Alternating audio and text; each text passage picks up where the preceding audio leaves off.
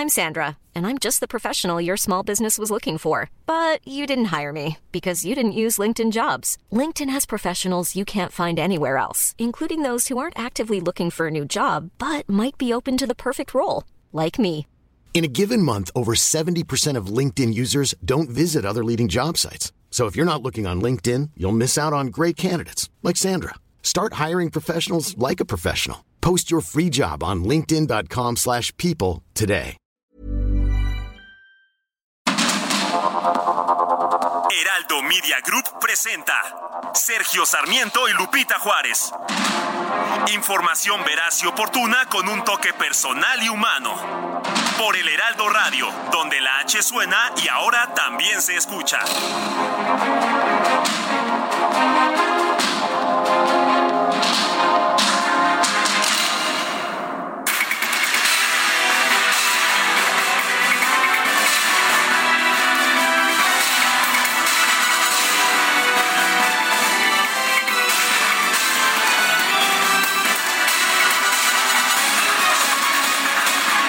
Son las 7 de la mañana en puntísimo en la Ciudad de México. Hoy es viernes 10 de febrero del 2023. Soy Sergio Sarmiento y le doy la más cordial bienvenida a El Heraldo Radio. Invito a quedarse con nosotros. Aquí estará bien informado, por supuesto. También podrá pasar un rato agradable. Nos gusta darle a usted el lado amable de la noticia. Yo estoy transmitiendo en estos momentos desde Ciudad Juárez, donde son las 6 de la mañana con un minuto. Sí, Ciudad Juárez está una hora menos de la Ciudad de México. Aquí tenemos una cálida temperatura de 2 grados bajo cero. Guadalupe, no sé cómo estén las cosas por allá por la Ciudad de México. Un poco Siempre más, un gusto. un poco más poco calientitas, más ¿eh? ya ves, así es esto de la vida. ¿Cómo estás, Lupita? Muy bien, con el gusto de saludarte, mi querido Sergio Sarmiento, al igual que a nuestros amigos del auditorio en este que ya es viernes. Un viernes que, bueno, ya sabes, semana corta, pero que se liga a un fin de semana muy especial porque empiezan los festejos, pues amorosos y románticos. Ah, hay que, hay que celebrar el amor siempre, mi querida Lupita. Oye, nos dice una persona al auditorio, oigan, acá en Lerma, por si les interesa, 8 grados, ¿eh? Ah, tampoco, tampoco cantan más, mal las rancheras. Bueno, y como siempre, Bueno. todo el equipo listo para llevarles lo que es noticia, lo que es importante, y les tenemos un resumen. Oye, nos dice que también viernes de amor, de romanticismo, de Super Bowl este domingo, ¿no? Que tenemos un fin de semana De todo. de todo, sí. Bueno, pues vamos a empezar con el resumen de la información de este viernes 10 de febrero del 2023. La Junta de Coordinación Política del Senado recibió este jueves a un grupo de vocales distritales y locales del INE, acompañados por el consejero presidente del Instituto Lorenzo Córdoba, para hablar sobre las reformas que conforman el llamado Plan B en materia electoral. El presidente de la Junta de Coordinación Política, Ricardo Monreal, señaló que en esta reunión se presentaron las preocupaciones de los técnicos del INE sobre el futuro de las elecciones. Interesante en la que estuvieron los consejeros electorales encabezados por su presidente del INE y estuvieron las áreas técnicas que nos expusieron en resúmenes muy ejecutivos la situación del proceso y obviamente eh, las implicaciones que ellos consideran El consejero Lorenzo Córdoba explicó que los miembros del Servicio Profesional Electoral advirtieron que desaparecer las juntas distritales pone en riesgo la realización de las elecciones y podría llevar a que se anulen los resultados. Miren, a nosotros nos hubiera gustado poder tener esta reunión desde el momento mismo en que se presentó la iniciativa, antes siquiera que se dictaminara con las instancias que en la Cámara de Origen pues conocieron este, este, este documento. La reforma lo que hace es que estas cinco funciones desaparecen y se sustituyen por una vocalía operativa que va a ser auxiliada por un persona, por una persona. Es lo que dice la reforma. Díganme ustedes si estas funciones que hoy realizan cinco profesionales van a poder realizarse en tiempo y forma y no y, y sin poner en riesgo que haya casillas, que las casillas se instalen donde tienen que estar. Bueno, y por otro lado, el consejero presidente Lorenzo Córdoba reiteró, lo ha dicho no sé cuántas veces, pero bueno, eh, le volvieron a preguntar, dice que no está interesado en buscar algún cargo público al concluir su mandato con toda la claridad y hasta despacito. Por favor, ¿quieres ser colcholata? Ni quiero. Primer punto. Ni debo. Segundo punto. Porque si me aspirara a un cargo de elección popular, le daría la razón a los que han venido mintiendo desde hace años, diciendo que el trabajo del INE es para posicionarnos o para aspirar a algún cargo público. Déjeme decirlo así, como suele decirse, no somos iguales. Pues, ¿qué le parece? No somos iguales, dice el consejero presidente Lorenzo Córdoba. Y además reitera que ni siquiera por ley ya puede participar, que tendría que esperar, o sea, de, acuerdo a la ley, tienen que esperar los funcionarios del INE dos años y que tendría que ser esto en 2025, pero que tampoco se preocupen porque no está interesado. El presidente de la Cámara de Diputados, Santiago Krill, tuvo un encuentro con los integrantes de la Junta de Coordinación Política para poner fin a la polémica sobre el protocolo del recinto legislativo ante la presencia de elementos armados de las Fuerzas Armadas. Esto yo le llamaría, o más bien le llamo, un acatempan legislativo parlamentario. Obviamente en el curso de los trabajos serán diferencias y desencuentros. Afortunadamente eh, hemos podido eh, llegar a un buen entendimiento, cosa que yo agradezco al presidente de la Junta de Coordinación Política y a todos los integrantes coordinadores. Bueno, Ignacio Mier, el presidente de la Junta de Coordinación Política de San Lázaro, informó que en la reunión con el diputado Santiago Krill se acordó privilegiar la política como instrumento para dirimir los desencuentros. Tenemos que garantizar que se preserve la unidad de la Cámara de Diputados respetando las diferencias, los puntos de vista que cada grupo parlamentario tiene o en lo individual diputadas y diputados, sin limitarle el derecho que ninguno de los grupos y las diputadas y los diputados tienen, pero velando porque prevalezca la unidad en la diferencia. El dirigente nacional del PRI, Alejandro Moreno, recibió en la sede del partido al coordinador del tricolor en el Senado, Miguel Ángel Osorio Chong, con quien acordó trabajar en equipo y de la mano con la sociedad. Bueno, pues, ¿qué le parece esta reconciliación? Ahí el otro día no pudieron ni siquiera estar en el mismo cuarto, ¿no? Ya se salieron unos porque entró Alejandro Moreno, los legisladores no estaban muy contentos, pero ahora, bueno, pues ya se sentaron y dicen que van a trabajar en equipo de la mano con la sociedad y muy unidos y bueno, pues ya se publican fotografías de este encuentro. En la ceremonia por el Día de la Fuerza Aérea en la Cámara de Diputados, la legisladora del PT, Lilia Aguilar, exigió a la diputada del PAN, Margarita Zavala una explicación por el caso del exsecretario de Seguridad Pública, Genaro García Luna, durante el mandato del expresidente Felipe Calderón. El juicio de Genaro García Luna tiene que ver no solamente con la seguridad, sino tiene que ver con el fraude al Estado que hizo no solamente el narcotraficante Genaro García Luna, sino quien era su jefe. Y repito acá, las palabras frente a la linda sonrisa de quien es la esposa del expresidente Felipe Calderón. La diputada Zavala aseguró que el expresidente Felipe Calderón no hizo pactos políticos con criminales. Señaló que la ola de violencia que actualmente vive México fue causada por una política irresponsable de abrazos y no balazos. Pero quiero primero que nada agradecer a mi grupo parlamentario la solidaridad, a un gobierno valiente que enfrentó al crimen organizado del 2006 al 2012. No hubo un solo pacto político con criminal alguno. En cambio, la ola de violencia que estamos viviendo los mexicanos es a causa de una política irresponsable y cobarde y cómplice de abrazos y no balazos. No solo los abraza, los libera, los defiende, no los extradita. El presidente López Obrador encabezó la ceremonia por el aniversario número 110 de la Marcha de la Lealtad en el Zócalo de la Ciudad de México y en el evento se reencontró con quién cree usted con la ministra presidenta de la Suprema Corte, Norma Piña, y con el presidente de la Cámara de Diputados, Santiago Krill. A los héroes del heroico Colegio Militar, Teniente Juan de la Barrera.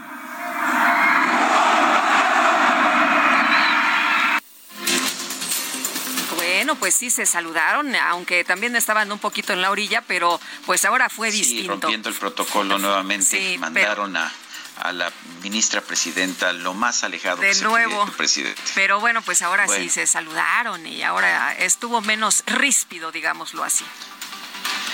El secretario de la Defensa Nacional, Luis Crescencio Sandoval, agradeció la confianza depositada por el Ejecutivo en las Fuerzas Armadas.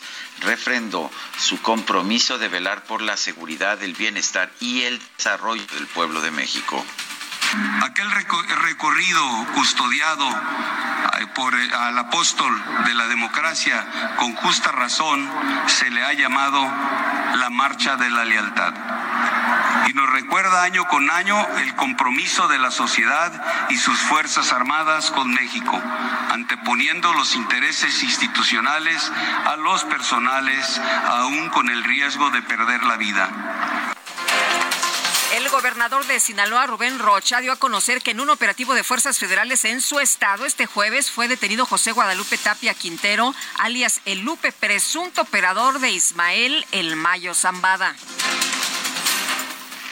La Fiscalía General de la República informó que el Lupe fue trasladado a la Ciudad de México para ser puesto a disposición de un juez federal. Y la Fiscalía Capitalina confirmó que, eh, un juez impuso la medida cautelar de prisión preventiva a Carlos N. Eh, pues eh, no se sabe en realidad si es hermano del narcotraficante Rafael Caro Quintero, detenido el pasado 6 de febrero en la alcaldía Miguel Hidalgo. Un juez de la Ciudad de México rechazó una solicitud presentada por la defensa de Enrique Orcasitas, exdirector del proyecto Metro, para reabrir la investigación en su contra por el derrumbe en la línea 12. El Congreso de la Ciudad de México rechazó la solicitud de licencia del diputado del PAN, Cristian von Roerich, quien es buscado por las autoridades capitalinas por su presunta participación en una trama de corrupción inmobiliaria. Un tribunal colegiado determinó que la juez Celina Quintero, titular del juzgado 17 en materia administrativa, debe admitir una demanda de amparo promovida por el Consejo Consultivo del INAI para ordenar al Senado resolver los nombramientos pendientes de dos comisionados del organismo. Un juez federal rechazó la petición de la Cámara Nacional de la Industria de Restaurantes y Alimentos Condimentados de suspender de manera provisional la medida que prohíbe servir alimentos o bebidas en zonas para fumadores. La Cámara de Diputados aprobó una reforma a la Ley General de Salud para establecer que los aceites y grasas comestibles, así como los alimentos y bebidas no alcohólicas, no podrán contener las llamadas grasas trans añadidas durante su proceso de elaboración. Y por unanimidad, la Junta de Gobierno del Banco de México decidió aumentar en 50 puntos base su tasa de interés de referencia para dejarla en un nivel de 11%. La agencia calificadora Moody's consideró que la decisión del Banco de México de elevar en 50 puntos base la tasa de referencia va en la dirección correcta, a lo que llamó desestimular la realineación de precios en los próximos meses. En otras palabras, pues para impedir que sigan subiendo los precios.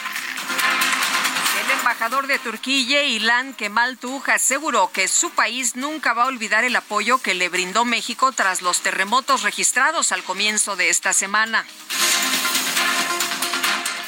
La Secretaría de Relaciones Exteriores informó que la brigada mexicana que trabaja en Turquía logró rescatar a una mujer de 70 años que se encontraba debajo de los escombros de un edificio. Y el gobierno de Chile decretó toques de queda nocturnos para las zonas más golpeadas por los incendios forestales en la región centro-sur del país. Medios de Nicaragua revelaron que este jueves más de 200 presos políticos fueron liberados por el gobierno del presidente Daniel Ortega para ser expulsados del país y enviados a Estados Unidos, donde quedarán bajo libertad condicional bajo el sistema eh, penal nicaragüense por razones humanitarias. Bueno, y ayer nos preguntaban de un sacerdote. Tengo entendido que el sacerdote rechazó irse a los Estados Unidos y fue regresado al penal en el que se encontraba. Después de varias horas de debate, el Sínodo General de la Iglesia de Inglaterra votó a favor de que los sacerdotes puedan bendecir a las parejas del mismo sexo. Y en información deportiva, México cayó en las semifinales de la Serie del Caribe 2023. Perdió por pizarra de 8 a 3 frente a la República Dominicana.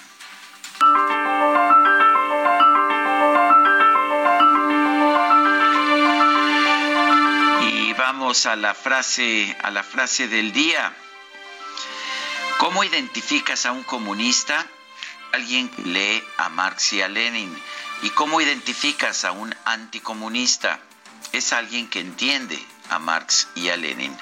Ronald Reagan, expresidente de los Estados Unidos.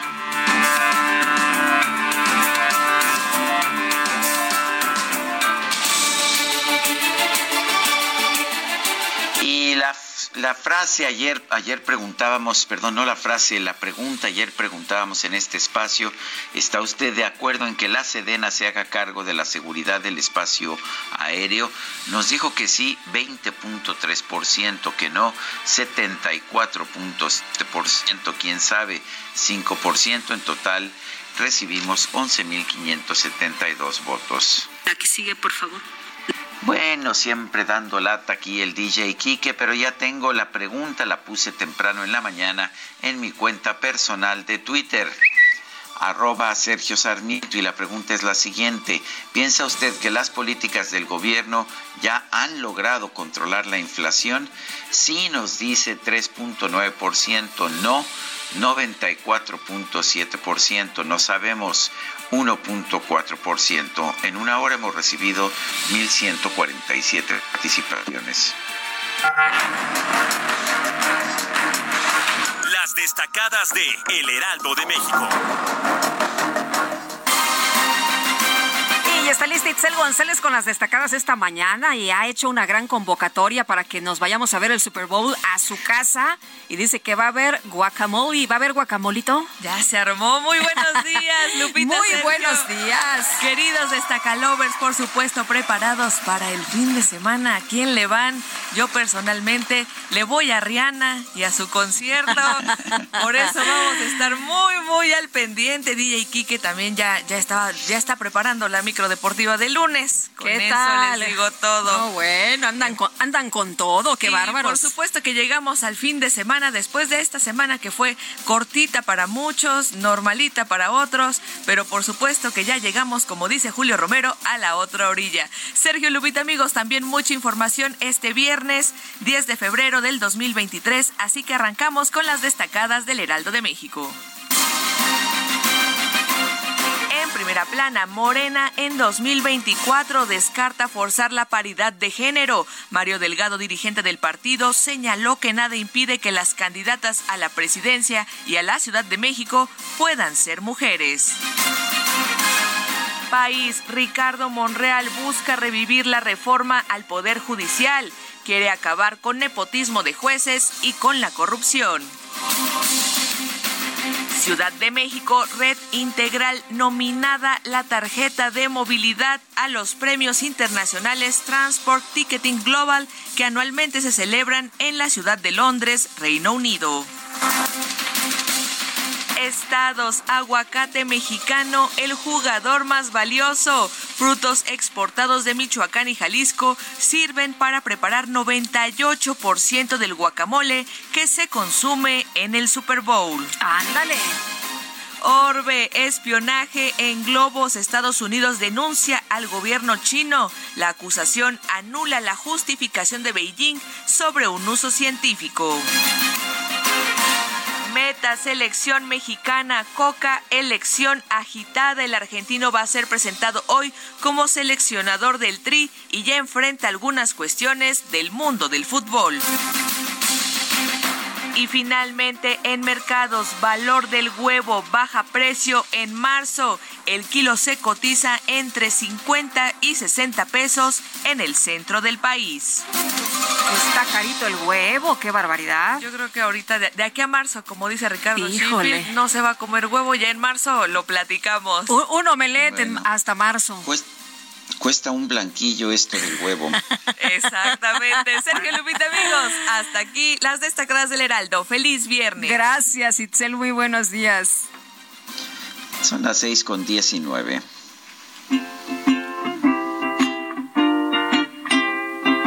Raindrops are falling on my head. And just like the guy whose feet are too big for to fit. raindrops are.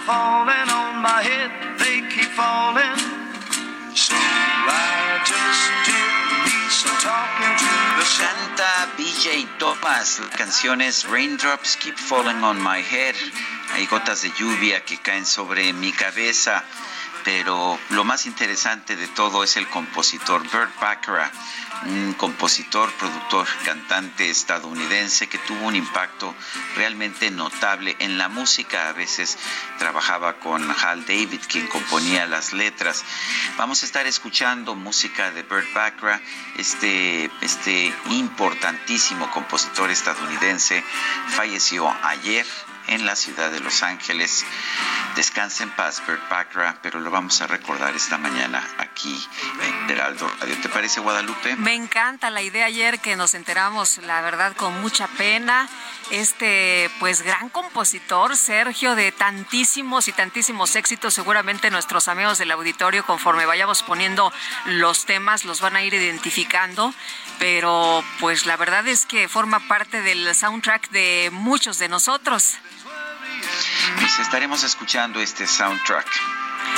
Bueno, y vámonos a la información. El presidente López Obrador encabezó el aniversario número 110 de la Marcha de la Lealtad rumbo al Zócalo Capitalino y París Salazar nos tiene todos los detalles. Hola, París. Buenos días, Lupita, Sergio, amigas, amigos de de México. Ayer el secretario de la Defensa Nacional, Luis Crescencio Sandoval, agradeció al presidente Andrés Manuel López Obrador la confianza depositada en las Fuerzas Armadas y reiteró la lealtad de las instituciones armadas al Poder Ejecutivo Federal.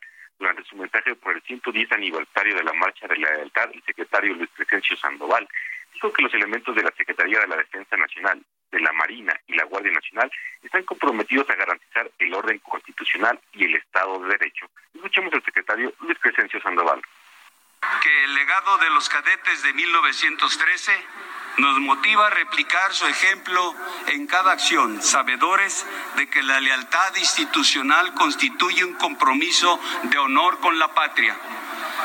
Esta expresión es una verdad cotidiana y vigente que refrendamos día a día ante las instituciones legalmente constituidas, pero sobre todo ante el pueblo de México. De igual forma, es oportuno, en el marco del 110 aniversario de la Marcha de la Lealtad, expresar nuestra gratitud por la confianza depositada en las Fuerzas Armadas y reafirmamos nuestro compromiso de velar por la seguridad, bienestar y desarrollo del pueblo de México. Luis Crescencio Sandoval señaló que continuarán con la gran responsabilidad que han llevado a lo largo de 200 años de formar en el heroico colegio militar mujeres y hombres íntegros en valores y leales a la patria. Escuchemos al secretario Luis Crescencio Sandoval.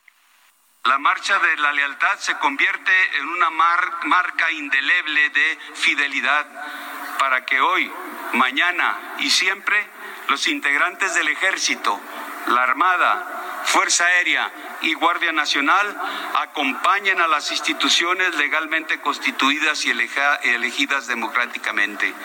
Los que integramos las Fuerzas Armadas y la Guardia Nacional tenemos presente como principio y fin defender la legalidad y la institucionalidad. Y por primera vez en este sexenio la marcha de la lealtad cambió de sede no se realizó en el Alcázar del Castillo de Chapultepec, se cambió al Zócalo Capitalino. Lupita, Sergio, la información que les tengo. Gracias, París. Muy buenos días. Buenos días. Bueno, son las seis con veinticuatro. Nuestro número para que nos mande mensajes de WhatsApp es el 55 2010 96 47. Vamos a una pausa. Regresamos en un momento más.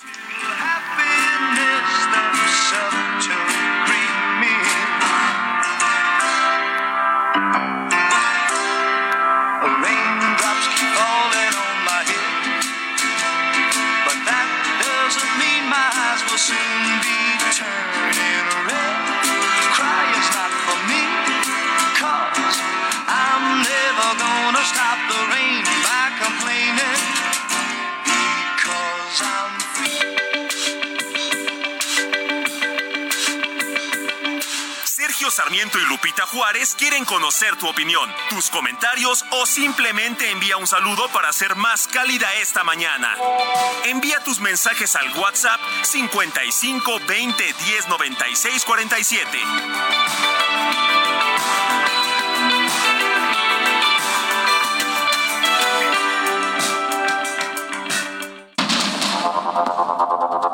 Continuamos con Sergio Sarmiento y Lupita Juárez por el Heraldo Radio.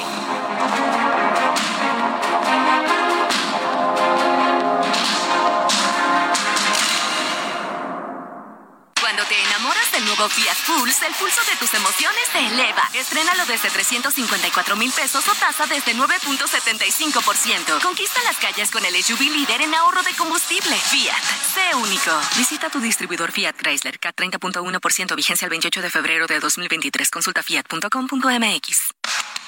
El mundo de la moda en mueble está en movimiento en Expo Mueble Internacional, la feria líder de muebles y decoración en América Latina. Encuentra lo último en tendencias, diseño y calidad en muebles para el hogar, oficina, jardín, infantil, decoración, entre otros. La cita es del 15 al 18 de febrero en Expo Guadalajara. Regístrate en www.expomuebleinternacional.com.mx.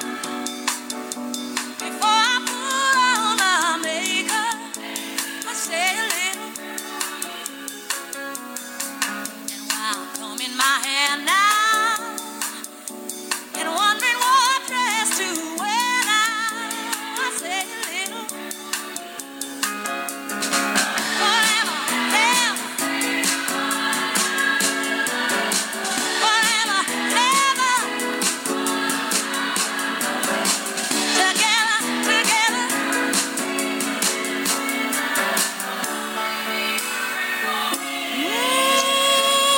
esta es una interpretación espectacular con la voz de Aretha Franklin. I say a little prayer. Rezo una pequeña oración. Otra de las canciones de Burt Bacharach, este compositor estadounidense que falleció el día de ayer. Más de mil intérpretes ofrecieron en un momento u otro versiones de sus canciones. ¿Cómo ves, Lupita? Impresionante, Sergio, sin duda alguna. Y esta, ¿qué tal? Una de nuestras favoritas. Bueno, y nos dice una persona en la auditoria, buenos días, eh, Sergio y Lupita, la música de Burt Bacharach hizo que diera más de 10 veces la película de Bosch Cassidy en la de Sundance Kid. Soy Pedro Islas. Sí, gran película, Butch Cassidy and the Sundance Kid con, con Robert Redford y Paul Newman, nada más. Los dos señores muy feos. Bueno, dice, dice Marta, otra persona, ¿saben dónde se pueden mandar cosas para ayudar a Siria y no solo a Turquía? En la, verdad, en la no embajada, en la embajada de Turquía. ¿En la embajada de sí. Siria? No, Eh, no ah, pero perdón. dice, quiere mandar para a ayudar a Siria. y no solo a Turquía. Eh, debe ser en la embajada, pero investigamos. La de Turquía, eh, la embajada está abierta, ha habido un gran apoyo y también en el eh, Zócalo de la Ciudad de México también se está recibiendo apoyo. Pero para Turquía, eh, que es donde está llegando, de hecho, el apoyo. Dice, buen día, un comentario sobre Sergio. Menciona que son las seis y fracción, pero son las siete y fracción. El programa está grabado. Los escuchamos desde Chiapas. No dije que son las seis en la ciudad en donde me encuentro en estos momentos en Ciudad Juárez son las uh, en este momento son las siete con treinta y cuatro en la Ciudad de México las seis con treinta y cuatro en en, uh, en Ciudad Juárez y a propósito las cinco con treinta y cuatro en Tijuana Baja California donde también nos escuchan oye pero pero, en fin, pero vamos... estamos en vivo y a todo color eh por supuesto que estamos en vivo, siempre estamos en vivo, imagínate, si no, pues toda la información ah, la estamos sacando. No, está muy bien. No, pues claro, si, si el DJ Kike lo, lo dice y lo acepta, pues aquí estamos. No, lo que dije fue que en Ciudad Juárez es una hora menos. Eh, así ocurre. Bueno, así es. Eh, hay que recordar que en las ciudades de la frontera usualmente se ajusta el horario a las ciudades del otro lado de la frontera por las relaciones económicas que hay entre ambas. El Banco de México subió este jueves las tasas de interés para controlar la inflación. Llevan dos meses consecutivos de incrementos de precios. Eh, hubo una desvinculación de lo que había venido haciendo la Fed, la Reserva Federal de los Estados Unidos, que subió su tasa de interés en 25 puntos base, o sea, 0.25%. Y en México, el Banco de México subió fuertemente 50 puntos base. Roberto Aguilar es analista financiero y colaborador de El Heraldo de México. Está aquí en cabina. Roberto, Roberto Aguilar, gracias. ¿Cómo ves esta decisión del Banco de México? Eh, Sergio Lupita, muy buenos días, gracias por la invitación. Pues bueno, para empezar sorpresiva, porque fíjate que el mercado estaba prácticamente descontando por ahí en alguna encuesta que vi, eh, solamente una persona, uno de los analistas esperaba medio punto, pero más de 20 esperaban un cuarto de punto. Y esto eh, es una situación donde preocupa la expectativa que el Banco Central tiene sobre el comportamiento de la inflación, Sergio Lupita, que no va a bajar tan rápido como uno quisiera, ni mucho menos como el gobierno eh, ha estimado, incluso la propia Secretaría e incluso el propio Banco de México, porque uno de los cambios que se realizaron últimamente Sergio, es que el Banco de México en cada comunicado de su decisión de política monetaria, pues actualiza su expectativa trimestral de inflación. Y esto, pues ayer lo, vimos también, originalmente, o la todavía la estimación anterior nos habían dicho que la inflación iba a llegar a este punto objetivo de 3% en el tercer trimestre de 2024. Ahora no va a suceder esto hasta el cuarto trimestre, pero si vemos la actualización, pues todavía la inflación inflación va, va a, durar un poco más en México y con ello hoy el mensaje de tratar de eh, generar expectativas positivas o de, eh, sólidas el Banco de México al aumentar la tasa en medio punto porcentual y llevarla a un nivel de 11% histórico, pues también eh, sobre el tema incluso anticipó que la siguiente revisión, el siguiente aumento podría ser menos agresivo, pero al final del día nos está enviando ese mensaje el Banco de México pisando este, fuerte el freno de la economía a través del encarecimiento del crédito, Sergio. Eh, Roberto, ¿qué vamos a ver entonces en, en, los próximos días? Sí, vamos a ver que con este ajuste la inflación eh, eh, va a bajar un poco o tú cómo ves el panorama? Fíjate que eso sí muy interesante y yo diría que no, por un tema. Eh, la inflación del primer eh, mes del año estuvo muy influenciada justamente por la actualización en el, en el costo de varios precios y servicios que también ofrece el gobierno, como el caso del agua, uh -huh. como el caso, bueno, que las, las casetas nos las incrementaron después, pero fue a un ritmo inflacionario del año pasado que fue por arriba del 7.82%, es decir, tenemos una inflación alta que ya se comenzó a reflejar en esta, en esta situación y que hoy lo que tenemos es que los alimentos siguen subiendo de manera muy importante y eso que todavía en este último dato, Lupita, no vimos el incremento del huevo todavía tan... O sea, ¿Todavía no impacta todavía el no precio impacta. del huevo? Eso seguramente lo vamos a ver en la primera quincena de febrero cuando nos den a conocer este dato, así es que...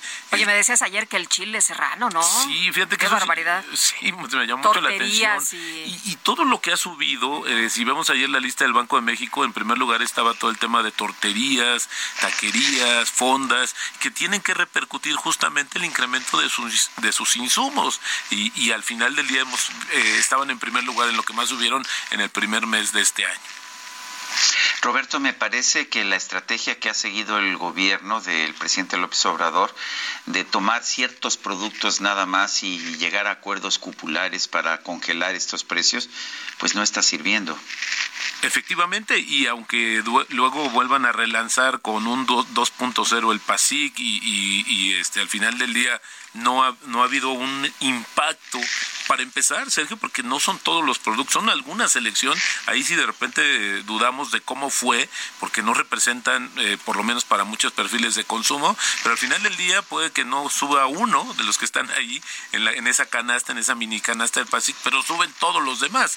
Y esta situación regresando a enero, eh, Sergio, también el IEPS, el propio, la propia actualización del impuesto que cobra el gobierno, pues afectó a los refrescos, a los cigarros y algunos otros productos que justamente a las bebidas alcohólicas que están sujetas a este impuesto y que en automático cuando se actualiza pues también se incrementa y por eso no es casualidad que también los refrescos aparezcan en la lista de los productos que más subieron de precio junto con los cigarros en enero. Oye, nos decías este tema de las casetas, ¿esto cómo repercute? Porque me imagino que no nos condonan absolutamente nada, ¿no? Las empresas tienen que pasar, eh, tienen que transportar las mercancías, hay un impacto más grande en cuanto a, los gastos que tienen que hacer. Y bueno, no, no creo que, que, a los consumidores finales nos descuenten esta, esta alza. Fíjate que estamos muy acostumbrados a escuchar el incremento, la inflación al consumidor porque obviamente pues todos somos consumidores al final del día. Y lo que luego de repente no le ponemos tanta atención Sergio Lupita es a la inflación del productor porque el productor también tiene esta misma metodología, esta misma medición. Y fíjate que ayer se dio a conocer y son casi dos puntos porcentuales más alta, es decir, la inflación del productor está cercana a 9.5%, llegó en enero, y la inflación del consumidor es menor, es decir, que todavía los productores tienen que absorber parte del incremento de sus costos, que son mayores, para no repercutirlos todavía más en los precios, porque todavía esa estrategia de aumentarlos más, pues lo que va a hacer es que pierda el mercado, ¿no? Es decir, que tú al final del día dejes de consumir un producto, no que lo sustituyas, que lo más grave es que lo dejes de consumir. Y hemos visto muchas, muchos signos o síntomas de esta situación que han, eh, pues han documentado algunos organismos estos eh, sobre el tema de que ahora el consumidor ha cambiado, preferimos quizás cambiamos de marca, quizás compramos menos. Hoy un, tema sintomático es que compramos huevos, por ejemplo, por pieza, porque ya no nos alcanza no para el la charola, ¿no? Exactamente. Entonces, si me voy a comer dos, nomás dos. Exactamente, esos hábitos han cambiado, pero al final también creo que el productor tiene que estar absorbiendo todavía muchos de estos incrementos y en poco ha servido justamente el tema del paso. Oye, pero hay eh, cosas como eh, que podemos sustituir, pero por ejemplo el tema del agua, ahí cómo le hacemos? Sí, bueno, ahí sí lo bastante complicado. Sí hay algunas cosas que efectivamente no, no, no se pueden y, que tampoco podemos, quizás podemos disminuir algún, en algún momento el consumo, pero el tema es que ya están los incrementos. ¿Cuándo vamos a acabar? Porque esto también es una pregunta. Hablamos de la cuesta de enero, pues no será febrero y yo creo que se podría hacer incluso no será marzo. Es decir, todavía vemos un poco esta inercia de los precios que va a continuar por un, un periodo más largo de lo estimado. Por eso el Banco de México siento se quiso anticipar también a estas presiones. Bueno, Roberto Aguilar, analista financiero, colaborador del Heraldo de México, gracias por conversar con nosotros. Al contrario, Sergio, Lupita, muy agradecido por el espacio. Gracias, qué gusto verte, muy buenos días. Bueno, y de acuerdo con el Grupo Consultor de Mercados Agrícolas, al cierre de enero, en el Valle de México, Monterrey y Guadalajara, cada kilo de huevo se vendió en promedio hasta en 48 pesos, 10 pesos arriba del valor registrado en el mismo mes del año pasado, 10 pesos más. Bueno, Juan Carlos Anaya, director del Grupo consultor de mercados agrícolas. ¿Cómo te va? ¿Cómo estás? Buenos días. Buenos días, Lupita y Sergio, y gracias por estar en su espacio y platicar de un tema que preocupa a los mexicanos, ya que somos el consumidor número uno a nivel mundial de huevo, con un consumo per cápita de 24 kilos. Ah, es la proteína animal más barata que tenemos eh, para, para consumir en México, Juan Carlos.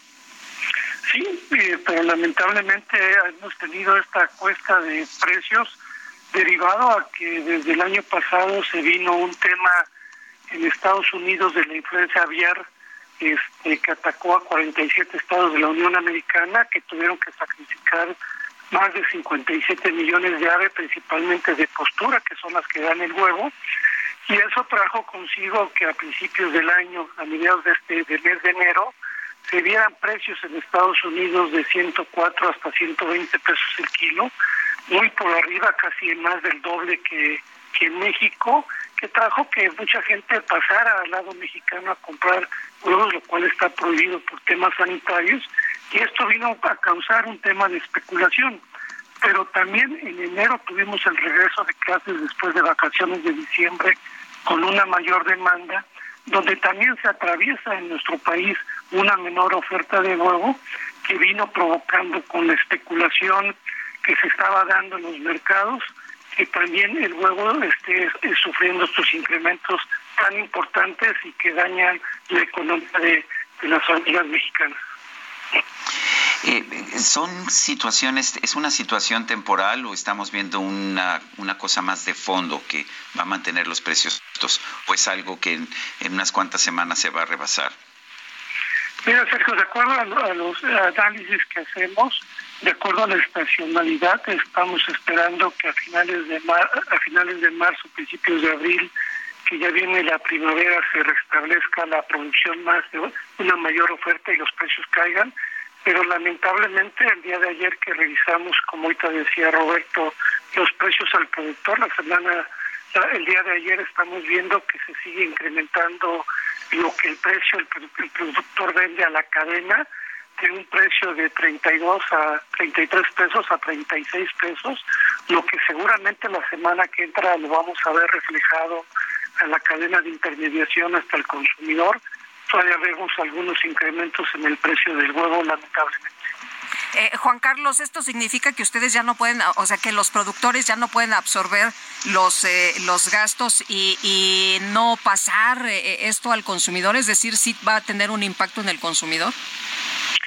Sí, porque lamentablemente Lupita, con la con toda la especulación que ha habido con lo que ha sucedido con la influencia aviar pues también esto siempre se ha aprovechado para la especulación, el acaparamiento, porque en la realidad ya los costos al productor de las materias primas que siempre manejamos de Rusia a Ucrania ahorita han venido a la baja derivado a que el precio de futuro está menor y que el tipo de cambio se apreció. Entonces la importación, que México es gran importador de maíz y de pasta de soya, ha disminuido entonces no vemos que esté ya tanto impactando a la cadena, lo que sí vemos es que la autoridad tiene que ver que no existan eh, acaparamiento o mal o que la gente quiera estar abusando en esta cuestión de que está llamando que el precio del huevo se esté incrementando y la gente también esté demandando más y los precios siguen tendiendo a la alza. Muy bien. Pues eh, Juan Carlos, muchas gracias por conversar con nosotros esta mañana. Muy buenos días. Buenos días. Gracias. hasta luego. Juan Carlos Anayes, director del Grupo Consultor de Mercados Agrícolas. Oye, Sergio, y la gente, eh, pues desesperada, ¿eh? Para eh, poder comprar el huevo barato. Ayer se pelearon eh, unas personas, pero no era una ni dos, eran como 100 personas que estaban peleándose. Imagínate nada más abalanzándose sobre este alimento tan importante allá en Torreón. Y es que, pues, la, la cartera de 30 piezas estaba en 54 pesos. Entonces todo el mundo dijo, no, pues vamos a, aprovechar y pues eh, como estaba eh, barato, eh, barato entre comillas, porque lo tenían en 75 y 99 pesos dependiendo de la zona en la que en la que lo compres, pues resulta que la gente estaba tan desesperada que ahí armaron un zafarrancho y a través de redes sociales pues se ve los los videos que fueron captados por los mismos clientes donde las personas se abalanzan al lugar donde estaban los huevos. Imagínese nada más cómo está la situación. Bueno, pues eh, sí es una situación muy complicada. Decías tú, Lupita, que es, ha sido hasta ahora la vitamina, la, perdón, la proteína más barata que se puede adquirir. Bueno, pues se ha vuelto cada vez más cara. Tras la reunión del Grupo de Amistad México-Turquille en la Cámara de Diputados, el embajador de Turquía en México, Ilhan Kemal Tug, señaló que se requieren víveres, ropa, medicinas y generadores de electricidad tras el sismo de 7.8 de magnitud. Jorge Almaquio, adelante. Gracias, Sergio Lupita, amigos. Así es, ante la situación que se vive en Turquía por el sismo de 7.8 de magnitud, el embajador de Turquía en México, Ilan Kemal Tuk, señaló que se requiere de víveres, ropa, medicinas y generadores de electricidad. Tras la reunión del Grupo de Amistad México-Turquía en la Cámara de Diputados, el diplomático agradeció todo el apoyo que ha recibido del gobierno y el pueblo mexicano, aunque señaló que requieren de más ayuda humanitaria para superar la crisis. En voz de un traductor, así lo comentó. There is no currently electricity in the area, so we need uh, generators as well. I mean, generators are probably the most important at this time. Uh, yeah, that's Eh, sí, eh, es un área muy fría. Nosotros requerimos ahorita ropa, tiendas, comida enlatada. No requerimos líquidos. Queremos también medicina y queremos generadores de luz porque ahorita no hay luz. Posiblemente es- esto es lo que más necesitamos. El embajador turco en nuestro país indicó que independientemente de los planes que se tengan entre ambas naciones y cualquier otro tipo de circunstancias, la prioridad que tiene el gobierno turco en estos momentos es salvar más vidas. Lo más importante ahorita es salvar vidas. Ya han pasado 60 horas desde el terremoto. Ahorita estamos luchando segundo a segundo, eh, pues sacando gente de los escombros.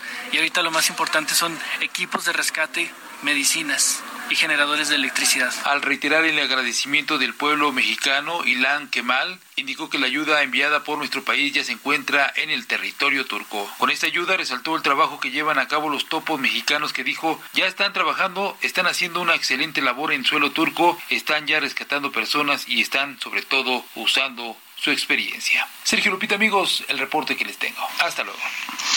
Hasta luego, Jorge, Jorge Almaquio. Bueno, y desde Zapopan, Jalisco, el presidente López Obrador destacó que México ha sido de los países que han actuado más rápido en apoyo a los eh, países afectados por el sismo, tanto en Siria como en Turquía. Vamos a, escuchar. el problema tan grave que causó el sismo en Turquía y en Siria, los sismos en estos dos países y muchas eh, pérdidas de vidas humanas, se actuó de parte nuestra muy rápido, precisamente porque es eficaz la Fuerza Aérea Mexicana, se tienen los aviones y las Fuerzas Armadas, en este caso la Secretaría de Marina, la Secretaría de la Defensa, la Cruz Roja, y fuimos de los primeros países en llegar a Turquía. Y se va a presentar un informe de la actuación de esta brigada, esta misión que está en Turquía salvando vidas. Bueno, Bueno, pues ahí lo que dice el presidente López Obrador sobre el apoyo de México a estas dos naciones. Son las seis con cincuenta y dos. Vamos a las calles de la Ciudad de México. Gerardo Galicia, adelante. ¿Dónde te encuentras? Hola, Información importante para... Acá estamos, Lupita.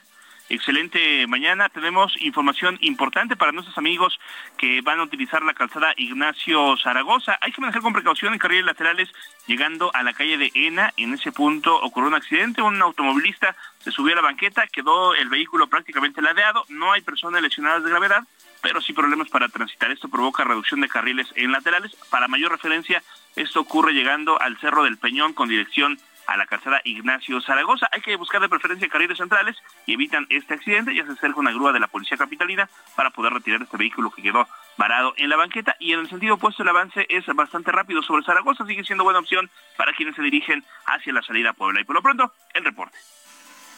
Gracias, Gerardo. Hasta luego. Y vámonos con Alan Rodríguez. Alan, ¿dónde andas? ¿Cómo se pone la ciudad este viernes? Sergio Lupita, muy buenos días. Esta mañana tenemos circulación con ligera carga que no deja de avanzar en Avenida Cuauhtémoc a partir del cruce de Avenida Chapultepec hasta la zona norte norte. En sentido contrario, ligera carga ya está cruce la los- Por otra parte, el viaducto encontrará bastante carga en carril Oye, Alan, no, no, te no te entendemos nada. No sé si te pudieras ubicar en otro punto. Al principio te estábamos escuchando muy bien, pero ya no. A ver, nos movemos tantito. Ándele. Ahí. Ah, les comentaba que el viaducto en estos momentos encontrará bastante carga en sus carriles centrales con dirección hacia la zona oriente a partir de la avenida de los insurgentes, esto hasta el cruce con calzada de Tlalpan. A partir de este punto el avance se vuelve ya completamente a vuelta de rueda para todos nuestros amigos que se dirigen hacia la zona de Churubusco. En el sentido contrario, en dirección hacia el poniente de la capital, encontrará bastante carga también en los carriles centrales a partir de la zona de Congreso de la Unión y hasta la avenida Revolución. Por lo pronto, amigos, es el reporte que tenemos. Muy bien, muchas gracias, Alan. Muy buen día, estamos al pendiente. Son las 6 de la mañana con 54 minutos. Les recuerdo nuestro número para que nos mande mensajes de WhatsApp 55 20 10 96 47. Vamos a una pausa y regresamos en un momento más.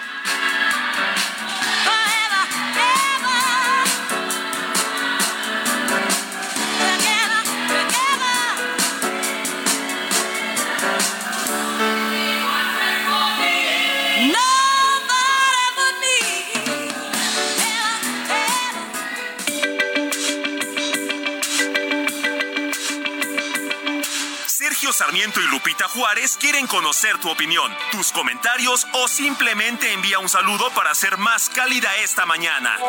Envía tus mensajes al WhatsApp 55 20 10 96 47.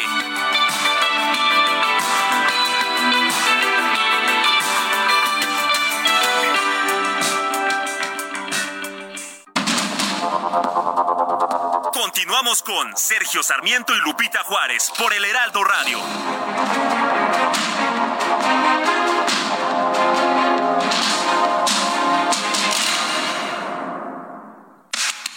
El mundo de la moda en mueble está en movimiento en Expo Mueble Internacional, la feria líder de muebles y decoración en América Latina. Encuentra lo último en tendencias, diseño y calidad en muebles para el hogar, oficina, jardín, infantil, decoración, entre otros. La cita es del 15 al 18 de febrero en Expo Guadalajara. Regístrate en www.expomuebleinternacional.com.mx. de febrero de 1944 se emitió el decreto mediante el cual se establecía que el arma de aviación militar se elevaba a nivel de una fuerza armada.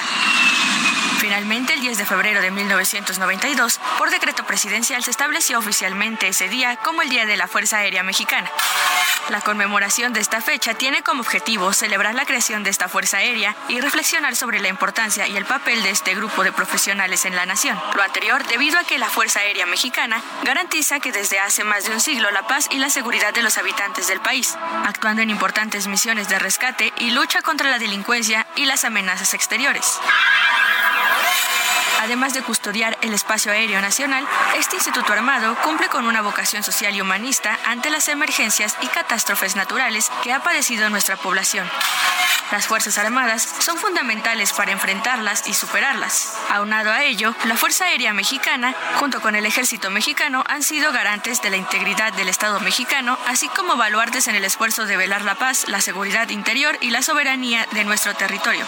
Es por ello que este día se busca celebrar la existencia de la Fuerza Aérea Mexicana y conmemorar a los valientes que forman parte de ella con responsabilidad, capacidad y eficiencia para garantizar la seguridad del país.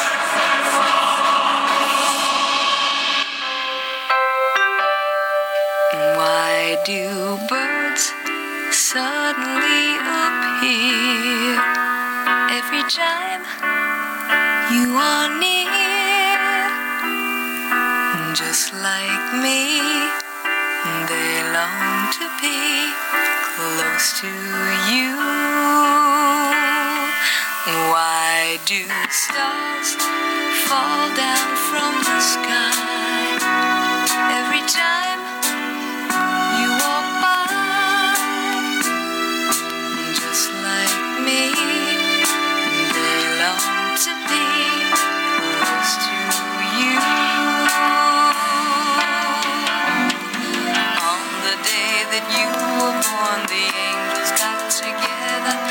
Decided to create a dream come true so they sprinkled moon dust in your hair and golden starlight in your eyes of blue Bueno, pues otra canción de Burt Bacharach, quien estamos recordando hoy. Esta es Close to You, interpretan los Carpenter.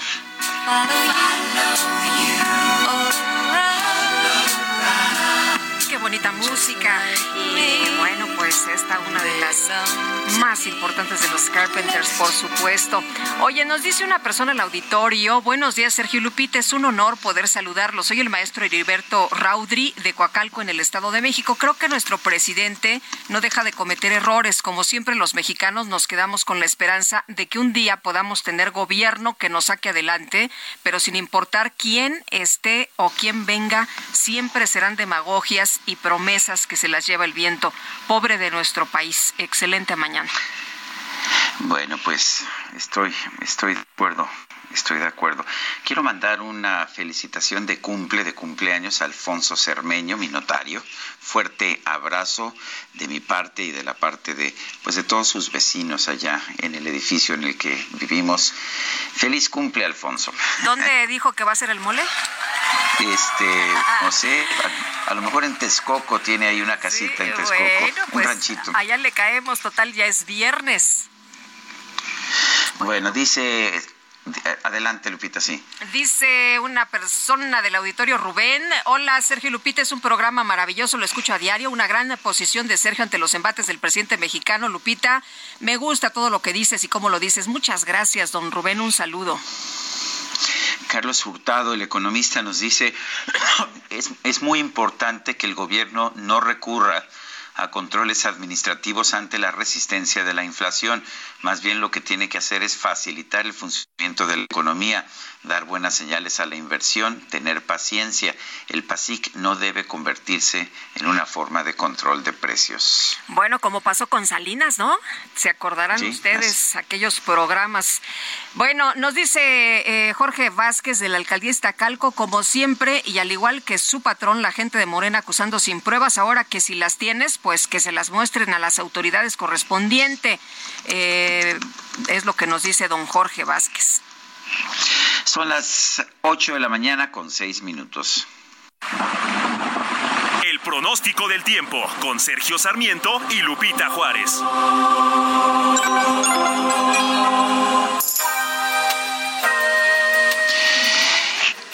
Lidia González, meteoróloga del Servicio Meteorológico Nacional de la Conagua. Buen día, adelante. Hola Sergio Lupita, buenos días, los saludo con gusto y les comento que este día tenemos el desplazamiento del Frente Frío número 31 que esta mañana se extiende ya sobre el Golfo de México hasta los estados del noreste de Veracruz, hasta Tamaulipas. Y bueno, este frente se va a desplazar rápidamente hoy sobre la vertiente oriental del Golfo de México, ocasionando a su paso lluvias eh, muy importantes. Se están pronosticando lluvias torrenciales en Chiapas y Tabasco, intensas en Veracruz, Oaxaca y Campeche y muy fuertes en Puebla y Yucatán. Es importante que tomen en cuenta que las lluvias pueden generar el incremento en los niveles de ríos y arroyos, así como deslaves e inundaciones, principalmente en las zonas bajas de los estados que ya mencionamos. También este la masa de aire frío que acompaña a este frente va a ocasionar un marcado descenso de temperatura que se va a percibir ya en las próximas horas o ya se estará percibiendo seguramente en los estados del norte del país y paulatinamente estas bajas temperaturas van a irse eh, extendiendo hacia el centro y oriente del país. Además, eh, durante la noche y madrugada del día de mañana existe la probabilidad para la caída de nieve o de aguanieve en las cimas montañosas con elevaciones superiores a los 3.500 metros sobre el nivel del mar del Nevado de Toluca, del Popo, Iztaccíhuatl, el Cofre de Perote, la Sierra Negra, la Malinche y el Pico de Orizaba. Y bueno, finalmente les comento que este frente también va a ocasionar un evento de norte intenso con rachas de 100 a 120 en las costas de Veracruz, Istmo y Golfo de Tehuantepec, rachas de 80 a 100 kilómetros por hora en Tamaulipas y Tabasco, y de 50 a 70 kilómetros por hora en Campeche y Yucatán, y en las zonas costeras de estos estados también se espera oleaje de 3 a 4 metros de altura, Sergio. Finalmente, en la Ciudad de México, este día la temperatura máxima será de 22 a 24 grados Celsius. También existe la, probabil- la probabilidad, perdón, de que se presenten lluvias aisladas y nuevamente para mañana eh, el amanecer será frío y también se espera un descenso en las temperaturas máximas con respecto a las que se estarán registrando el día de hoy. Bueno, pues Livia González, meteoróloga del Servicio Meteorológico Nacional de la Conagua. Gracias, fuerte abrazo. Igualmente, que tengan buen día. Gracias. Bueno, este martes se incrementaron las tarifas de peaje en algunas autopistas que cruzan por el Estado de México. Vamos a platicar con Odilón López Nava, él es delegado en el Estado de México de la Cámara Nacional de Autotransporte de Pasaje y Turismo. Don Odilón, pues, ¿qué le parece este incremento? Tengo entendido que entre las autopistas que más subieron las tarifas están ahí Lerma La Marquesa, ¿no? Que subió de 60 y creo que de 63 a 68, la de Contadero Toluca, la de la Venta México y México Contadero. ¿Cómo ven ustedes estos ajustes? Primero quiero saludarlos. Buenos días, Lupita y Sergio Sarmiento. Gracias por esta oportunidad. Gracias. Pues decirles que nosotros como Canapat, Cámara del Transporte, pues bueno, uno de nuestros principales eh, servicios que hemos tratado de, de vincular a cada una de las empresas para que sean competitivas, pues siempre optimizar, entre otras cosas, es la seguridad vial y para ello qué mejor que utilizar las, las autopistas por seguridad vial, por, por aminorar tiempos y ser más competitivos. Y ante ello, pues bueno, esta, estos ajustes, no solamente a las autopistas eh, eh, concesionadas por el Estado, eh, hablamos del Estado de México, sino también la, eh, la SICT a través de las autopistas también concesionadas por Capufe, pues bueno, con estos ajustes tarifarios, pues desde luego impactan directamente, en nuestro caso, nuestra industria del autotransporte de pasaje.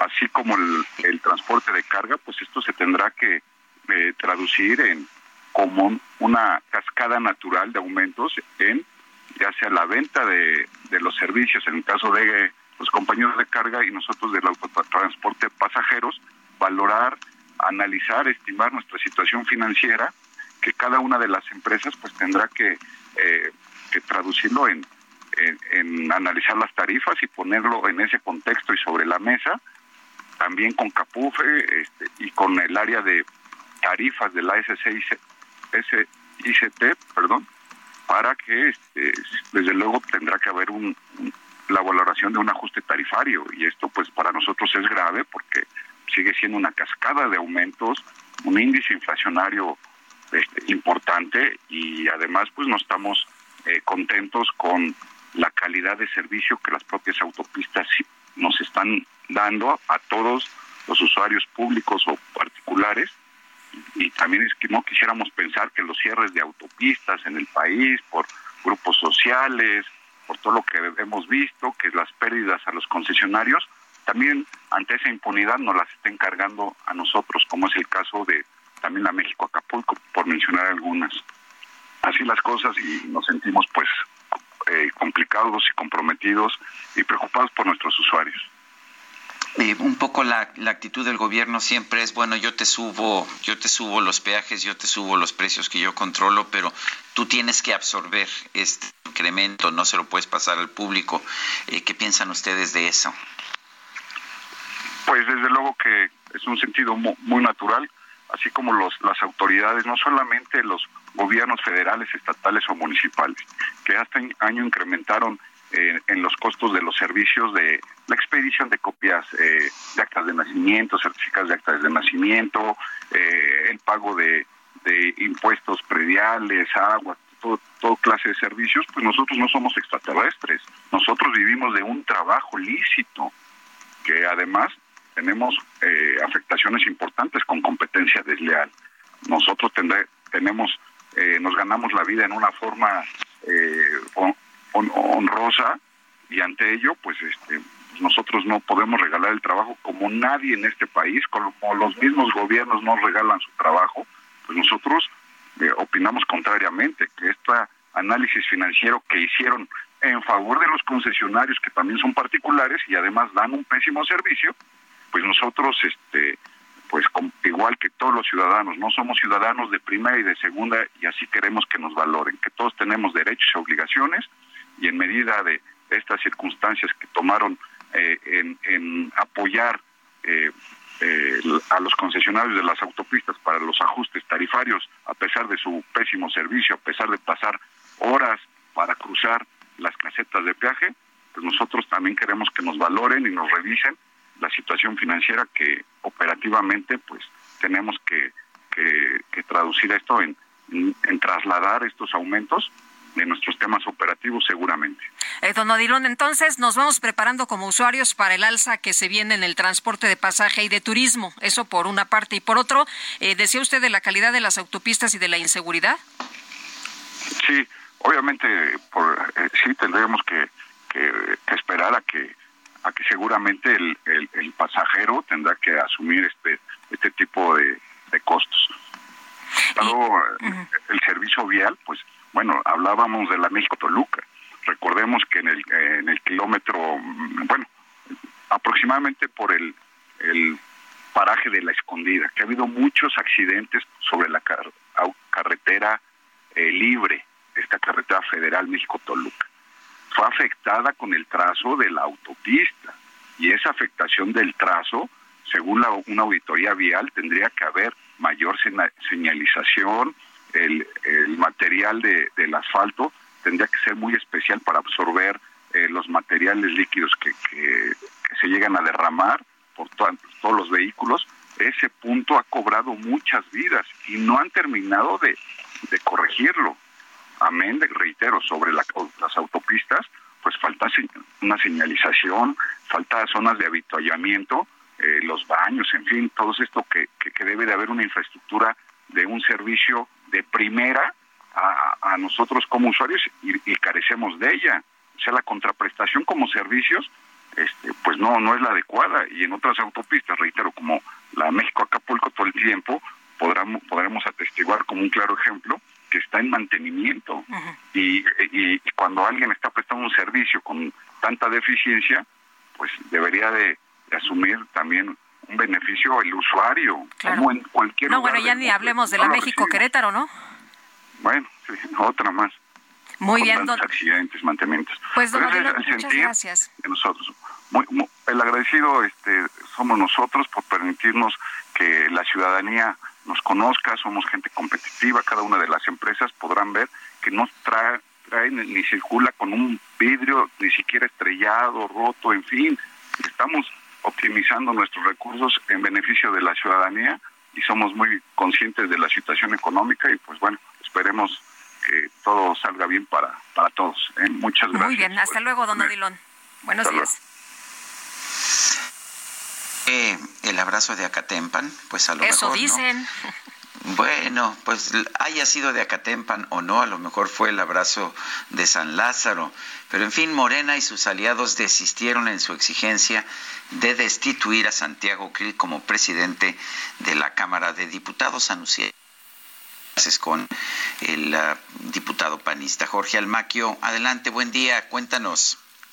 Gracias, Sergio Lupita, amigos. Así es. Con el abrazo de Acatempan Legislativo, el presidente de la Junta de Coordinación Política, Ignacio Mier, y el de la mesa directiva de la Cámara de Diputados, Santiago Krill, dieron por concluido el diferendo provocado por la prohibición del ingreso de la escolta militar armada del Salón de Plenos durante la instalación del Congreso General para la apertura del segundo periodo ordinario de sesiones de la 65 legislatura del Congreso de la Unión. Tras dos horas de reunión, Mier Velasco indicó que junto con los coordinadores parlamentarios acordaron fortalecer los trabajos en la conferencia y los mecanismos de coordinación para garantizar que se preserve la unidad de la Cámara Baja, respetando las diferencias y los puntos de vista de los grupos parlamentarios y en lo individual. Expuso que se confirmó la coordinación que debe existir entre la mesa directiva y la Junta de Coordinación Política para darle prioridad a la práctica parlamentaria que se realiza en San Lázaro. que vamos a darle supremacía total a la práctica parlamentaria sin alejarnos del marco jurídico que regula la vida interna y la organización en la Cámara de Diputados. Y finalmente, que vamos a privilegiar la política como un instrumento para dirimir posibles desencuentros que se presentan en la práctica cotidiana, en la tarea legislativa y de construcción de, conten- de contexto, de consensos. Por su parte, visiblemente nervioso, Cris Miranda indicó que en el curso de los trabajos legislativos se dan diferencias y desencuentros, pero afortunadamente se llegó a un buen entendimiento con lo que se acordó trabajar en un protocolo de actuación para evitar los diferendos que se dieron el pasado 1 de febrero. hemos convenido buscar un protocolo de actuación, justamente eh, ratificando lo que dice el presidente Mier, que nos permita conciliar el orden parlamentario y el orden castrense, de tal manera que se fije un protocolo eh, convenido que respete la práctica parlamentaria y que respete los órdenes tanto eh, parlamentarios como el castrense. Entonces vamos a trabajar en ello. Adelantó que en la conformación de dicho protocolo se hará una consulta sobre el tema a la Secretaría de la Defensa Nacional, con lo que se dará solución a futuros conflictos que pudieran presentarse. Durante el encuentro en la Jucopo, los coordinadores parlamentarios llevaron a cabo una revisión cronológica de lo que sucedió durante la instalación del Congreso General en el marco de lo que establece la ley orgánica del Congreso General, que corresponde a las sesiones, las atribuciones de la mesa directiva y la coordinación que debe existir con las Fuerzas Armadas. Sergio Lupita, amigos, el reporte que les tengo. Buen día. Buen día, Jorge Almaquio, gracias. Y consejeros del Instituto Nacional Electoral se reunieron con líderes de las bancadas del Senado para exponer sus preocupaciones en torno a la aprobación de la reforma electoral. Misael Zavala, cuéntanos, danos todos los detalles. Buenos días. Buenos días, Sergio. Buenos días, Lupita. Eh, efectivamente, Lupita, pues ayer se sostuvo una reunión por parte de consejeros del Instituto Nacional Electoral, encabezados por su consejero presidente, Lorenzo Córdoba Vianelo, con los líderes parlamentarios del Senado de la República. Entre ellos, pues fue el presidente de la Junta de Coordinación Política, Ricardo Monreal. En esta reunión, pues el Instituto Nacional Electoral y los consejeros eh, técnicos, también algunos técnicos eh, de este organismo electoral, advirtieron a senadores eh, que las elecciones del 2024 podrían anularse por las modificaciones a esta reforma electoral, el denominado Plan B del presidente Andrés Manuel López Obrador. Por un par de horas se reunieron estas dos partes y en entrevista tras la reunión, el consejero presidente del INE, Lorenzo Córdoba, sostuvo que se, se, presentaron un informe técnico con los riesgos por la aplicación del Plan B del gobierno federal. Uno de estos es que se pone en riesgo que las elecciones puedan realizarse y que eh, pues se incurra en la organización electoral en una causa de anulación. Así lo dijo el consejero presidente. Incluso manifestó que a los consejeros del INE les hubiera gustado haber participado en la confección de la reforma electoral, pero no se abrió el diálogo, sino hasta ahora, cuando ya se aprobaron varias medidas del denominado Plan B del presidente Andrés Manuel López Obrador.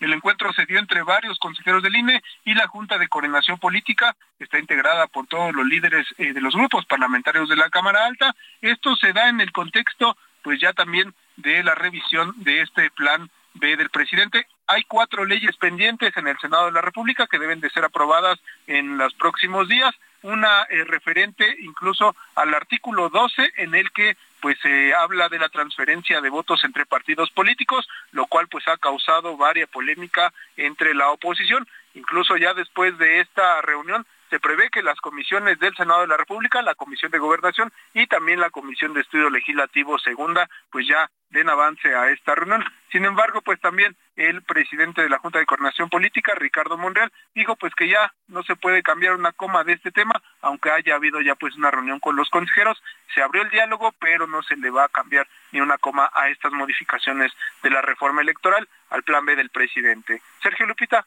hasta aquí la información. Muy bien, muchas gracias, Misael. Gracias, muy buen día. Buenos días. Son las ocho con 21 minutos. Eh, bueno, vamos con, vamos con otros temas. Eh, vamos con otros temas en este momento, perdón, pero estaba yo con información uh, distinta, pero aquí está. Luis Fernando Salazar rompió con el equipo del senador Armando Guadiana Tijerina y dejó su cargo cargo como coordinador de la campaña para el gobierno de Coahuila. Luis Fernando Salazar estuvo casi empatado con Guadiana en la encuesta de Moreno en Coahuila y acusó que su equipo de trabajo fue desplazado con la llegada de expriistas que acompañaban a Ricardo Mejía el hoy ex subsecretario de Seguridad, aunque fue nombrado coordinador de la pre-campaña y de la campaña de Armando Guadiana, Luis Fernando Salazar no ha aparecido en sus eventos debido a que ha habido estas diferencias entre él y el equipo del senador. Dice Salazar que tuvo una plática muy tranquila, muy amable con el amigo Guadiana y le dije, ¿sabes qué? Que yo tengo una visión de campaña que no es aceptada por tu equipo, entre ellos los expriistas que vienen recién desempacados del equipo de de Mejía y eso a mí me genera mucha incomodidad. Es difícil ser la cara de algo y no tener los elementos para responsabilizarse de ello. Eh, ¿Cómo me voy a ser responsable del cuidado de las cuatro mil casillas en Coahuila si no tengo la capacidad de nombrar al mando del coordinador electoral? Eso es lo que dice Luis Fernando Salazar Fernández, que habló, habló por teléfono con medio local de Coahuila y dijo que la llegada de José Luis Morán y Shamir Fernández, eh, quienes hace unos meses eran director de inteligencia financiera de Coahuila, con el gobernador Miguel Riquelme y diputado federal del PRI generan incomodidad entre los militantes de Morena. Son las, las 8 de la mañana, 8 de la mañana con 23 minutos. Veo en mi computadora 7.23, pero es que estoy en Ciudad Juárez, una hora pues una hora más temprano, pero allá en la Ciudad de México, 8 de la mañana con 24 minutos, nuestro número para WhatsApp 55 20 10 96 47. Y pues le recuerdo nuestra cuenta de, de, de Twitter, arroba Sergio Lupita, y le recomiendo también seguir la cuenta del Heraldo de México, arroba Heraldo de México. Vamos a una pausa y regresamos.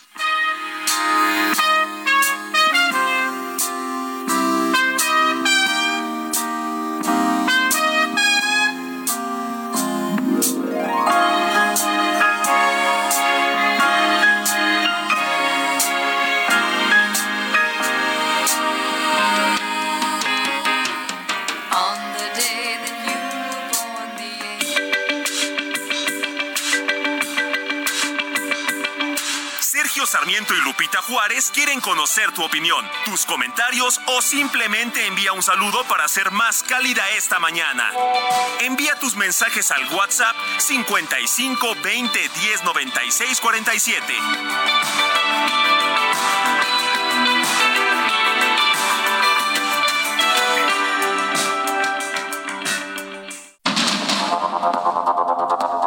Continuamos con Sergio Sarmiento y Lupita Juárez por el Heraldo Radio.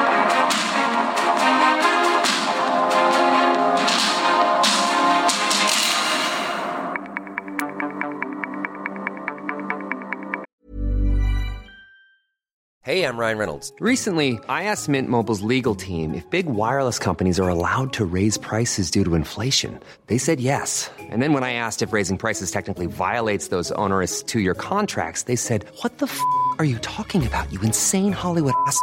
So to recap, we're cutting the price of Mint Unlimited from $30 a month to just $15 a month. Give it a try at mintmobile.com slash switch. $45 up front for three months plus taxes and fees. Promo rate for new customers for limited time. Unlimited more than 40 gigabytes per month. Slows. Full terms at mintmobile.com.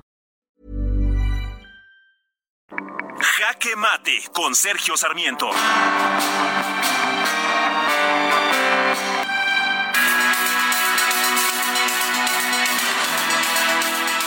No se le prestó la atención suficiente al problema, pero la inflación se ha convertido en un mal que está afectando de manera muy importante a todos los mexicanos. La cuesta de enero fue particularmente mala este mes de enero debido a que los precios al consumidor tuvieron un incremento anual de 7.91%. Lo peor de todo es que la inflación subyacente, la que tenemos una vez que se eliminan los precios más volátiles de la economía fue todavía superior, 8.45%. Y los precios de las mercancías, en contraste con los precios de los servicios, subieron 11%. Sí, estamos ante una situación realmente complicada. El presidente pensó que a través del PASIC, que era un acuerdo para congelar ciertos precios con las principales cadenas comerciales, haría que se resolviera el problema. Pero sabemos que eso no ocurrió. ¿Y por qué?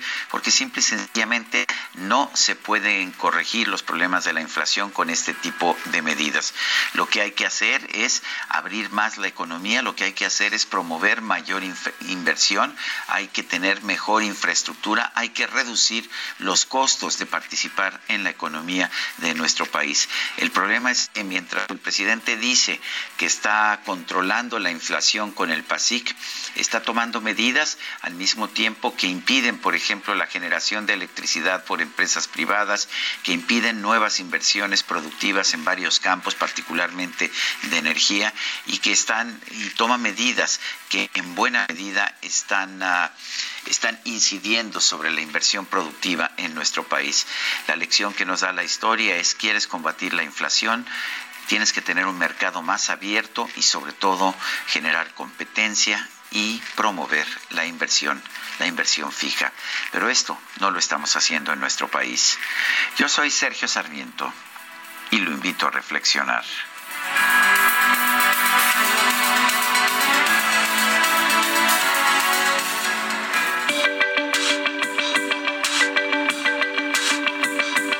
Para Sergio Sarmiento, tu opinión es importante. Escríbele a Twitter en arroba Sergio Sarmiento.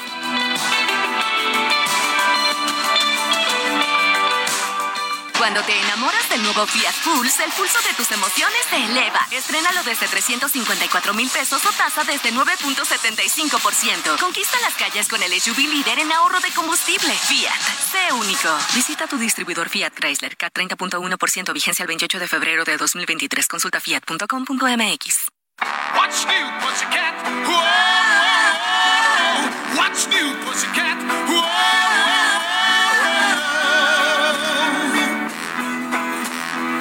Pussycat, pussycat, I've got flowers and lots of hours to spend with you. So go and powder your cute little pussycat nose.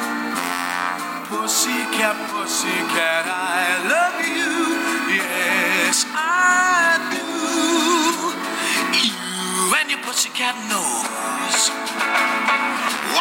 Bueno, pues seguimos escuchando música escrita, escrita por, ah, por Bert Bacharach, quien falleció el día de ayer. Esto es What's New Pussycat, eh, que Bert Bacharach escribió para una para una película del mismo del mismo nombre. Interpreta esta canción Tom Jones, vozarrón que tenía Tom Jones.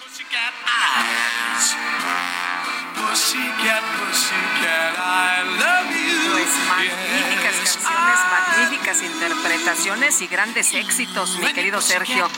Oye, y dice Alfredo Bernal, buenos días. Respecto a la pregunta, opino que las políticas tomadas por el gobierno contra la inflación no han servido para nada. Es más, califico a este gobierno como totalmente analfabeto económico, pues ha dilapidado muchísimo dinero que bien pudo haber servido para, por ejemplo, salud y educación. Bueno, y dice otra persona, Sergio Lupita, ¿y el superpeso para qué nos sirve en estos periodos de gran inflación? Todo está muy caro, incluyendo el peso. Saludos desde Chiapas, David Corso. La verdad es que sí nos, sí nos ayuda el que el peso se encuentre firme en los mercados cambiarios. Sabemos que cuando se desploma el peso en los mercados cambiarios, la inflación, la inflación se dispara. Son las 8 de la mañana con 35 minutos. Morena y sus aliados en la Cámara de Diputados se confrontaron con el PAN tras acusar al expresidente Felipe Calderón y a la diputada Margarita Zavala de pactar con los cárteles del narcotráfico. Elia Castillo nos tiene la información. Muy buenos días, Sergio Lupita. Los saludo con mucho gusto a ustedes y al auditorio. Las fracciones parlamentarias de Morena y aliados en la Cámara de Diputados se confrontaron con la bancada del PAN tras acusar al expresidente Felipe Calderón e imputar directamente a Margarita Zavala de pactar con cárteles del narcotráfico. La ex primera dama rechazó acuerdos con el crimen organizado. La efeméride con motivo de la conmemoración del Día de la Fuerza Aérea Mexicana fue motivo de un enfrentamiento verbal entre legisladores del bloque López Y de la bancada de Acción Nacional. Al fijar el posicionamiento de la fracción parlamentaria del Partido del Trabajo, la diputada Lilia Aguilar confrontó directamente a Zavala sobre los presuntos vínculos con el narcotráfico que tuvo el extitular del Ejecutivo de acuerdo con revelaciones dadas a conocer en el juicio en contra del exsecretario de Seguridad Pública Genaro García Luna que se realiza en Estados Unidos. Al respecto, la diputada Lilia Aguilar señaló lo siguiente. Realidad. Felipe Calderón instauró un narcoestado en este país y acá, a la derecha, quieren seguir protegiendo ese narcoestado y sus complicidades. Ustedes se han atrevido acá en esta tribuna a querer tachar al presidente López Obrador de vínculos con el narco porque tuvo la gentileza de saludar a la madre de un capo, pero, pero Aquí queda en evidencia que ustedes no la saludaban, los abrazaban y eran dueños del negocio junto con ellos. En su oportunidad y en respuesta a las alusiones de la petista, la panista Margarita Zavala rechazó cualquier nexo del gobierno federal con la delincuencia organizada durante la administración del expresidente Felipe Calderón y tras agradecer a su bancada el respaldo tras los señalamientos, señaló que Calderón fue un titular del Ejecutivo valiente. Escuchamos parte de lo que comentó al respecto. No hubo un solo pacto político con criminal alguno. En cambio, la ola de violencia que estamos viviendo los mexicanos es a causa de una política irresponsable y cobarde y cómplice de abrazos y no balazos. No solo los abraza, los libera, los defiende, no los extradita y hasta pide su extradición. Y dice, y dice, como tanto se queja, no sabía nada. Se enfrentó al crimen organizado. Ya quisiéramos presidentes valientes, ya quisiéramos partidos responsables. Sirva también mi solidaridad a la Fuerza Aérea Mexicana que no merece ni a Morena ni a sus aliados en el gobierno. Concluya, diputada Por eso les vamos a ganar. Sergio Lupita, les comento que previo a la intervención de Margarita Zavala, el vicecoordinador de Morena, Leonel Godoy, solicitó una moción de orden debido a los gritos de los diputados o diputadas panistas a favor de eh, la ex primera dama. Acto seguido, el vicecoordinador del PAN, Jorge Triana, se refirió al episodio en 2010 cuando el ex diputado federal del PRD, Julio César Godoy, ingresó a la Cámara de Diputados escondido en la cajuela de un auto para evitar a la Policía Federal que buscaba buscaba detenerlo por el delito de crimen organizado. Así se dio este enfrentamiento verbal en la Cámara de Diputados este jueves. Este es el reporte que les tengo. Muy buen día. Gracias, Elia Castillo, por tu información. Y bueno, ya estabas eh, hablando de la inflación, hemos estado platicando con Roberto Aguilar del tema desde muy temprano y hoy el presidente López Obrador también se ha referido a este punto ante el aumento de la inflación en México que se presentó durante el mes de diciembre y también en enero después de llevar una racha a la baja. El presidente Andrés Manuel López Obrador dijo que no es para alarmarse y señaló que prevén que sea el último incremento. En la mañanera también calificó de ortodoxa la decisión del Banco de México de aumentar a 11% las tasas de interés. Eh, la política del Banco de México es autónoma. Ellos dicen eh, o ellos deciden aumentar la tasa y nosotros respetamos su punto de vista. Lo que están llevando a cabo es lo que dijo el presidente. Se le preguntó si comparte la decisión del Banco de México. Dijo que no, pero que respeta su autonomía. Yo quisiera que el Banco de México no solo se ocupara del control de la inflación, sino también que pensara en el crecimiento económico, porque esa fórmula de que si hay incremento de inflación, aumentar las tasas, que es lo que se aplica a nivel mundial, es lo ortodoxo y habría que pensar en otras acciones, fue lo que dijo el presidente López Obrador. En la Cámara de Diputados, Morena presentó una iniciativa que propone disminuir la edad para aspirar a ser diputado federal, senador o gobernador de alguna entidad. Jorge Almaquio nos cuenta. Adelante, Jorge.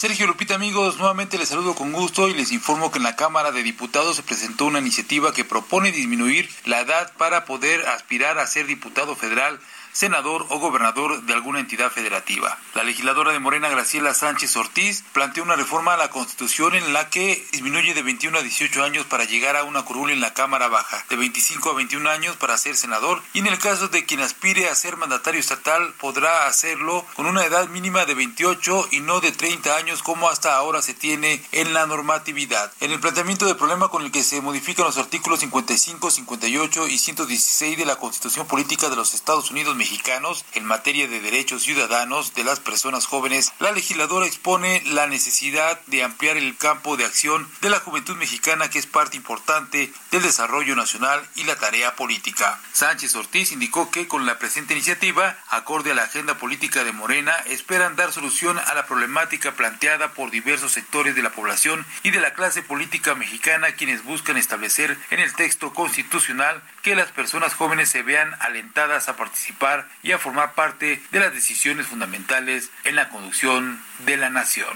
Sergio Lupita, amigos, es el reporte que les tengo. Gracias, Jorge. Jorge Almaquio. El diputado por el PAN en el Congreso de la Ciudad de México, Cristian von Roerich, quien es prófugo de la justicia, solicitó licencia para ausentarse del cargo de manera indefinida. Y Carlos Navarro, cuéntanos, ¿qué tal? Buenos días. Buenos días, Sergio Lupita. Les saludo con gusto a ustedes en el auditorio en el contexto del cártel inmobiliario en la alcaldía Benito Juárez. El diputado por el PAN, Cristian von Roerich, quien es prófugo de la justicia, solicitó licencia para ausentarse del cargo de manera indefinida. En una carta dirigida al presidente de la mesa directiva del Congreso Capitalino, Fausto Zamorano, pidió hacer efectiva la ausencia a partir del 9 de febrero de 2023. También requirió que de manera inmediata el diputado suplente Federico Chávez para que rindiera protesta constitucional y tomara posesión del cargo. Sin embargo, con 23 votos a favor, 27 en contra y 0 abstenciones, el Pleno del Congreso de la Ciudad de México rechazó la solicitud de licencia indefinida presentada por von Rorik para separarse de su cargo como diputado del PAN. Al fijar sus posturas durante el debate, las diputadas y diputados de Morena no aprobaron la petición del legislador panista. Recordemos que por el delito de uso ilegal de atribuciones y facultades cometido por un servidor público, el exdelegado de Benito Juárez y a un legislador local es, es buscado por elementos de la Fiscalía de la Ciudad de México. En diciembre pasado, un juez liberó la orden de aprehensión en contra del legislador panista involucrado en la corrupción inmobiliaria en Benito Juárez. Sergio Lupita, la información que les tengo. Gracias, Carlos. Hasta luego, buenos días. Buenos días. Bueno, ¿y qué cree usted? No se podían ni ver, no podían estar en la misma habitación, pero ayer se reunieron el presidente del PRI, Alejandro Morena, Moreno, perdón, y el senador, exsecretario de Gobernación, Miguel Ángel Osorio Chong. El coordinador del PRI en el Senado había solicitado la renuncia de Moreno en diferentes momentos. Inicialmente Osorio Chong, en paralelo con expresidentes del PRI, exgobernadores, solicitó en junio pasado su renuncia debido a las derrotas electorales de ese partido en estados como Oaxaca e Hidalgo, donde el tricolor gobernaba, y por la pérdida de espacios en estados como Tamaulipas y Quintana Roo. Bueno, pues esto, todo esto había de alguna forma complicado la relación entre Alejandro Moreno y Miguel Ángel Osorio Chong.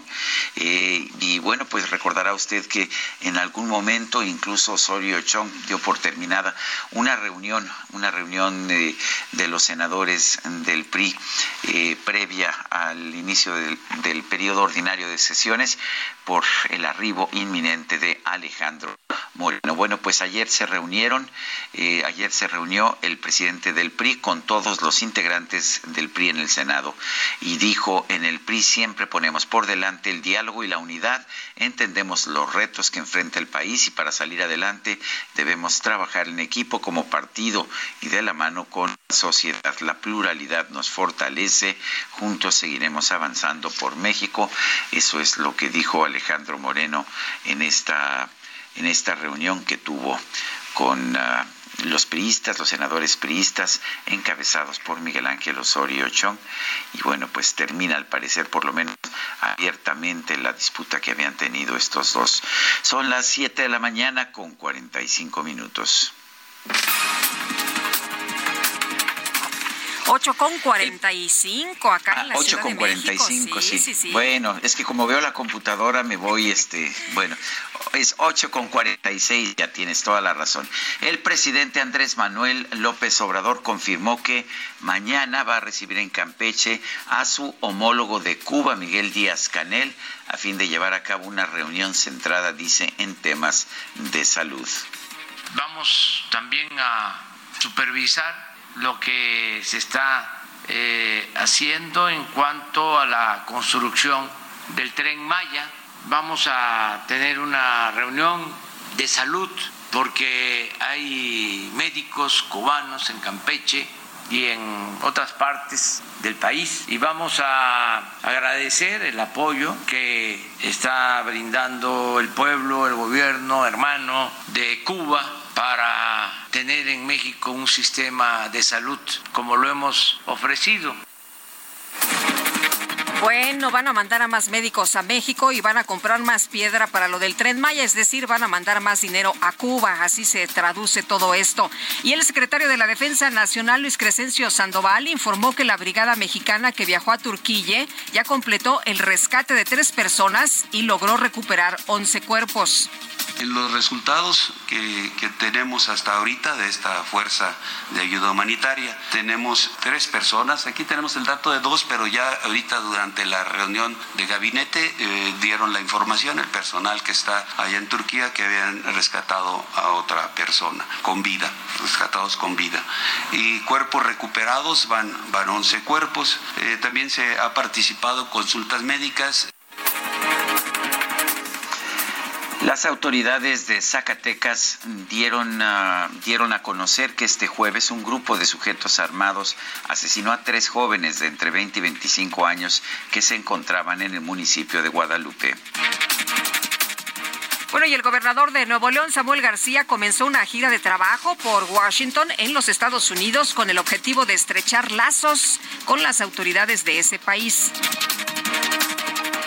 Andy Stone, portavoz de la empresa Meta, confirmó que ya fueron reactivadas las cuentas del expresidente estadounidense Donald Trump en Facebook e Instagram. Y el presidente de Sudáfrica, Cyril Ramaphosa, declaró un estado de desastre para atender a la crisis eléctrica que enfrenta su país con apagones todos los días de hasta 10 horas.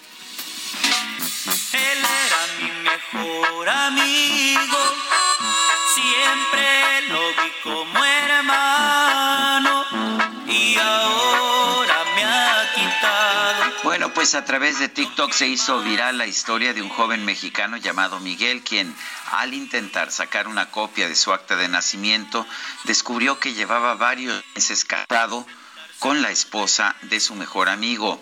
El joven explicó que todo se debió a un error del juez durante la boda de sus amigos, ya que en lugar de ponerlo como testigo, lo registró como cónyuge.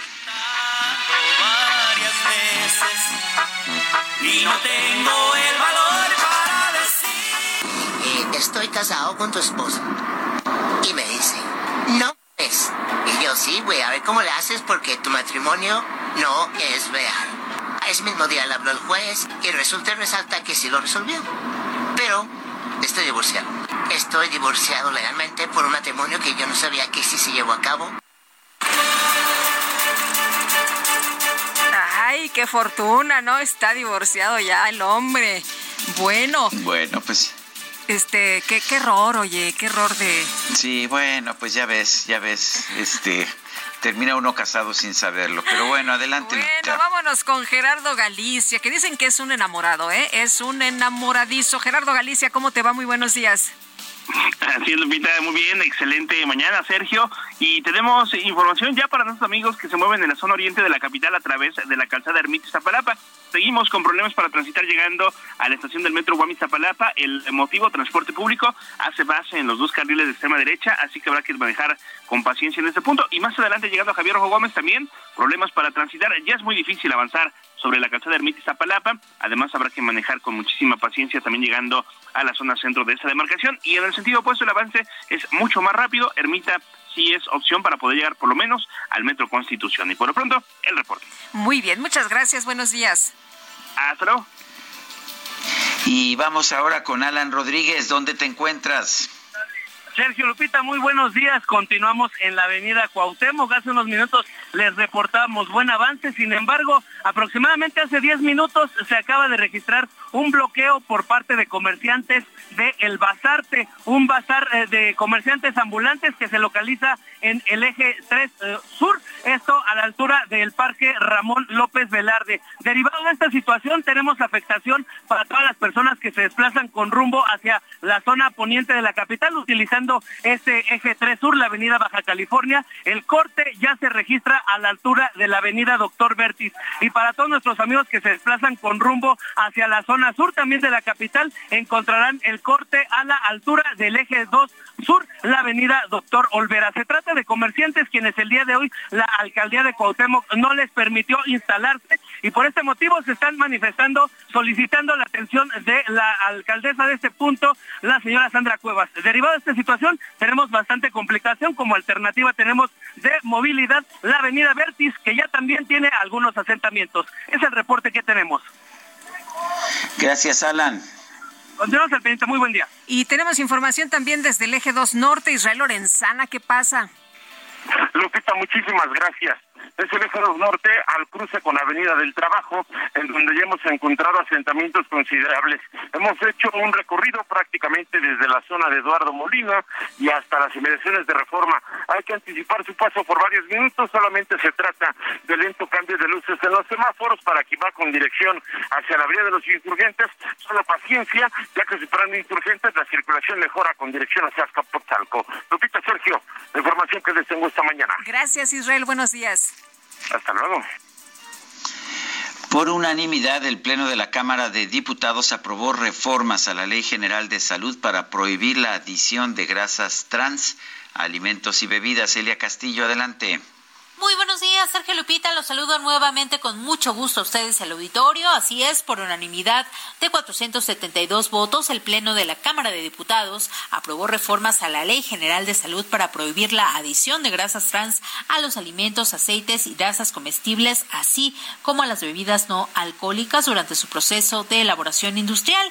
El proyecto que fue turnado ya al Ejecutivo para su publicación en el Diario Oficial de la Federación establece que los alimentos, bebidas alcohólicas, aceites y grasas no podrán exceder dos partes de ácidos grasos trans de producción industrial por cada 100 partes del total de ácidos grasos. Además, señala que la Secretaría de Salud establecerá las bases de regulación para estos ácidos de producción industrial en los términos de este precepto. En su fundamentación, el documento refiere que, de acuerdo con expertos, el consumo de grasas trans aumenta considerablemente el riesgo de muerte por cualquier causa en 34% y por cardiopatías coronarias en 28%. También refiere que se han observado aumentos no significativos del 7 y 10% en el riesgo de muerte por accidente cerebrovascular, isquémico y diabetes respectivamente. Al fundamentar el dictamen de la Comisión de Salud, el diputado Joaquín Cebadúa advirtió que el consumo de grasas trans provoca la muerte de 500 mil personas cada año en el mundo, de las cuales 13 mil corresponden a México. Añadió que desde 2019 la Organización Mundial de la Salud, así como la Organización Panamericana de la Salud, establecieron el plan para eliminar los aceites parcialmente hidrogenados de los alimentos procesados que se comercializan en todas las Américas y disminuir hasta en dos gramos por cada 100 gramos las grasas trans. Este es el reporte que les tengo. Muy buen día.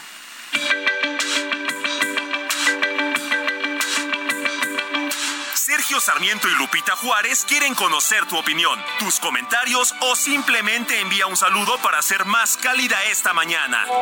Envía tus mensajes al WhatsApp 55 20 10 96 47.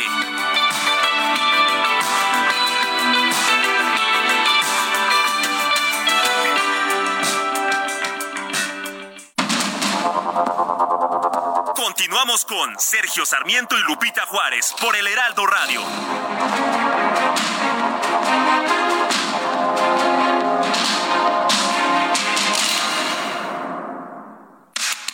El mundo de la moda en mueble está en movimiento en Expo Mueble Internacional, la feria líder de muebles y decoración en América Latina. Encuentra lo último en tendencias, diseño y calidad en muebles para el hogar, oficina, jardín, infantil, decoración, entre otros. La cita es del 15 al 18 de febrero en Expo Guadalajara. Regístrate en www.expomuebleinternacional.com.mx. Of love is in your eyes. A look your smile can't disguise the look of love. It's saying so much more than just words could ever say. And what my heart has heard, well, it takes my breath away. I can hardly wait to hold you, feel my arms around you. How long Otra probadita de la música de Burt Bacharach, quien falleció ayer en Los Ángeles a los 94 años. Esto se llama The Look of Love, el, el- la vista del amor o la apariencia del amor, y canta Dusty Springfield. Decías bien que íbamos a estar escuchando un soundtrack de nuestras vidas, ¿verdad, Lupita? Sin duda alguna, Sergio, y esto nos ha traído un montón de emociones a lo largo de la mañana con todas las canciones, con todos los temas que hemos escuchado esta mañana. Oye, y nos dice Simón Ramírez, Sergio y Lupita, buenos días. Estoy de acuerdo con don Odilón. Es una vergüenza que suba nuevamente el peaje cuando hay muchas calles de las delegaciones de la Ciudad de México en todas las carreteras municipales, estatales o federales que también están llenas de baches o falta de señalamientos y avenidas sin coladeras como la de eh, Carlos Jan González, que está cerca del Metro Ciudad Azteca. Ojalá y se ponga a trabajar el presidente López y todos sus alcaldes. No se ve el cambio. Cada vez estamos peor. Muchas felicidades por su programa tan versátil y muchos saludos. Gracias, don Simón Ramírez. Y Gina Aya nos dice, con los recientes terremotos en Turquía y Siria, no podemos evitar recordar que el gobierno de México eliminó el FONDEN, el Fondo para Desastres Naturales, por una supuesta corrupción que no ha comprobado. Un terremoto de gran intensidad puede ocurrir en cualquier momento en nuestro país. Todo el dinero de los fideicomisos desaparecidos, ¿dónde está? No es difícil adivinarlo. Morena es una auténtica cueva de delincuentes, comenzando por el inquilino de Palacio Nacional. Gina Anaya nos manda este mensaje. Eh, hola, buenos días, Sergio Lupita. Mi esposo y yo escuchamos su programa todos los días. Son muy buenos. Me ayudan a felicitar a mi mamá. Hoy es su cumple. Ya pasó al tercer piso y le deseamos que siga con nosotros muchos años más. La queremos mucho. Y no nos pone su nombre ni el de su mamá. ¿Qué pasó? Este, Pues no, si nos lo no, puede no mandar, puede. si nos lo puede mandar para eh, pues darle la felicitación como se merece. Bueno, este jueves el gobierno de Nicaragua liberó a 222 opositores. Los deportó por vía aérea a los Estados Unidos. Stephanie Enaro es internacionalista, experta en temas de geopolítica. La tenemos en la línea telefónica. Stephanie, eh, describía Sergio Ramírez ayer que pues eh, iban por una eh, que era, que era una cosa muy curiosa, iban al destierro estos presos políticos, pero también iban a la libertad. Muchos de ellos encarcelados por ex- expresar opiniones, nada más. ¿Qué opinas? ¿Y qué significa esto en el en el régimen de Daniel Ortega? Antes que nada, muy buenos días, Sergio Lopita. Creo que es lamentable lo que está ocurriendo en Nicaragua. Estamos siendo testigos de una dictadura bicéfala porque al final Daniel Ortega comparte el poder con su mujer, que es la presidenta ya por vicepresidenta ya por segundo término, y están atentando en contra de los derechos humanos. Estos presos políticos son opositores a su régimen. Muchos de ellos se presentaron como candidatos presidenciales en las elecciones del 2021. No los dejó, los encarceló. Entre ellos está una famosa periodista que es Cristina Chamorro. Ella es hija de Violeta Chamorro, la mujer que derrotó a Daniel Ortega en las elecciones de 1990. Y esto nos habla de un régimen intolerable, intolerante, pero que también está rayando ya en la locura porque les quita la nacionalidad y no tolera opiniones contrarias. Stephanie, eh, este tema se ha venido denunciando desde hace mucho tiempo. Hay países que pues no se han eh, pronunciado eh, abiertamente en condenar a Nicaragua por estas acciones. ¿Tú cómo ves esto? Creo que definitivamente se tiene que condenar cualquier acción que sea contraria a los derechos humanos. Recordemos que de los derechos humanos fundamentales son tener derecho a un nombre, a una nacionalidad y una vida digna. Y Daniel Ortega ha dejado con una ley express hoy sin nacionalidad a 222 presos políticos. Hay que recordar que no son los únicos presos políticos. La lista es de 235 y hay 13 que aún permanecen en la cárcel. Eh, ¿tú, ves ah, que la decisión de liberar a estos ah, presos sea un resultado de un momento de debilidad de Daniel Ortega, recibió presión por parte de los Estados Unidos, lo hace porque es muy buena gente o, cuáles son las circunstancias en que libera a estos presos políticos? Definitivamente tiene que ver con las presiones eh, de Estados Unidos, las sanciones económicas la han afectado a la economía del país rotundamente. No hay que olvidar que la crisis detonada por la pandemia y por la guerra en Ucrania se siente con mayor fuerza en los países con economías más pequeñas. Este es el caso de Nicaragua y como lo dijo Blinken, para nosotros es una buena noticia y los estamos recibiendo con los brazos abiertos.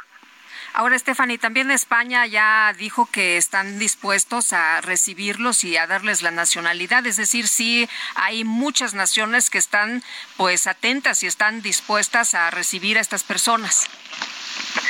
Claro, y eso nos habla de la libertad por la que hay que pelear en el mundo y cómo hay que combatir a las dictaduras. Y creo que es muy importante ver cómo una dictadura se ha adueñado de un país y se ha adueñado del poder de decir quién pertenece o quién no pertenece.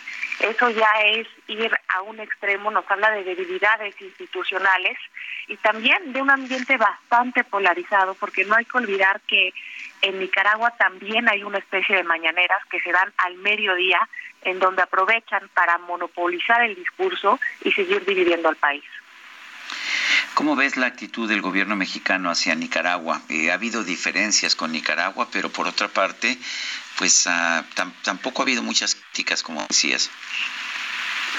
Me parece que México tiene que mostrar una postura muchísimo más fuerte y más definida con respecto a Nicaragua. Al final somos un país que la democracia nos ha costado lágrimas de sangre. Tenemos que condenar lo que sea contrario a la democracia, a los derechos humanos, sobre todo cuando se trata de un país que está en nuestra región y que debemos evitar que este tipo de ejemplos se sigan propagando. Stephanie Enaro, como siempre, es un gusto conversar contigo. Fuerte abrazo. Muy bu- que tengan excelente día. Gracias, igualmente. Son las nueve con nueve minutos. Extra, extra, por fin buenas noticias.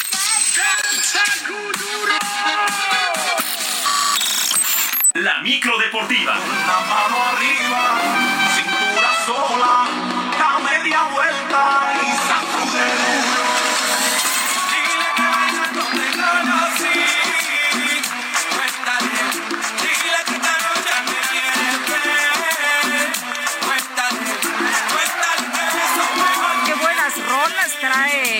trae la micro deportiva. Bueno, no sé si muy buenas rolas, pero el ambiente sí. ¿Cómo estás, mi querido Julio Romero? Muy bien, muy bien, mi querida Lupita, Sergio, qué placer saludarles.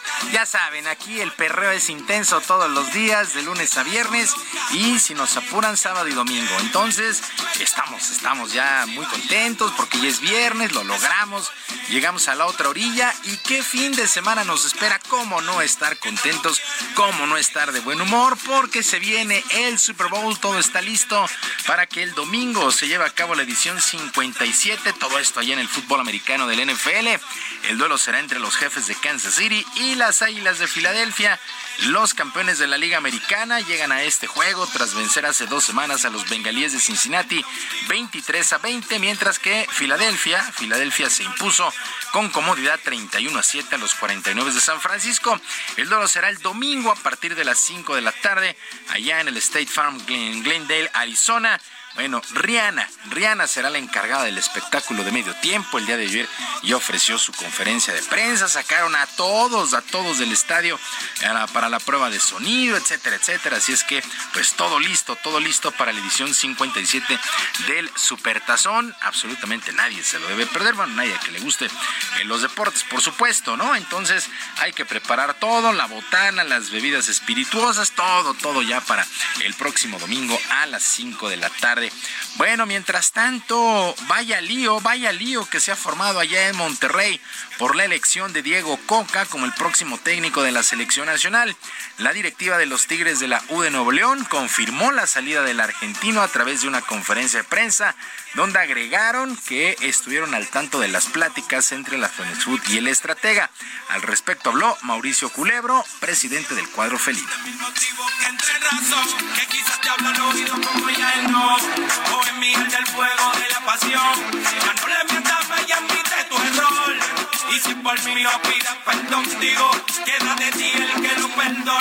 Es válido, es válido ir a cumplir un sueño y creo que nosotros no, no estamos en condiciones de, de, de cortarle las alas a nadie que nos guste o no la decisión, pues creo que está de más, ¿no? Creo que ya nosotros tenemos que seguir trabajando, ver hacia adelante. A nosotros lo que nos ocupa y nos preocupa es Tigres.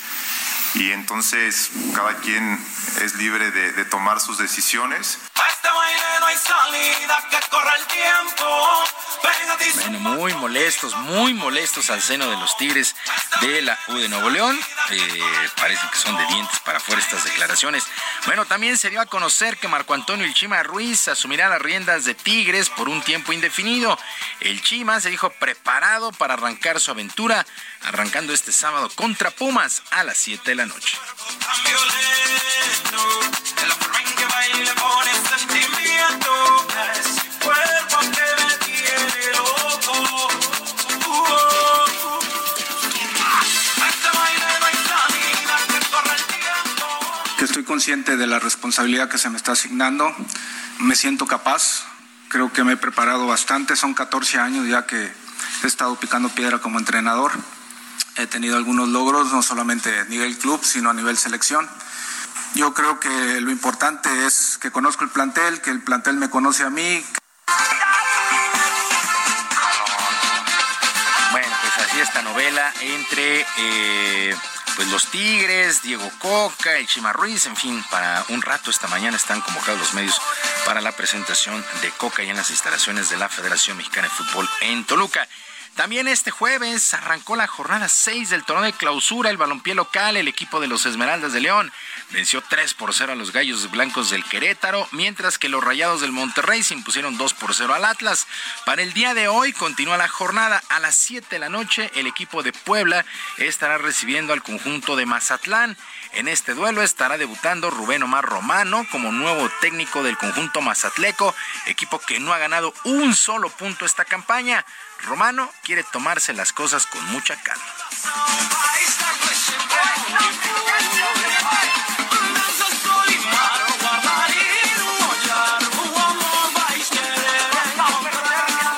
Hoy los objetivos claros es el partido de Puebla. No puedo pensar en decir y, ilusionar a la gente diciéndole que vamos a calificar a todo su debido tiempo. Hoy Puebla, después Querétaro, eh, Pachuca, después Querétaro, después eh, Puma, y a medida que vayamos sacando algunos resultados, estaremos buscando los objetivos que, que todos queremos, ¿no? estar dentro de un repechaje. Pero primero que nada, creo que lo más importante es el, el próximo partido.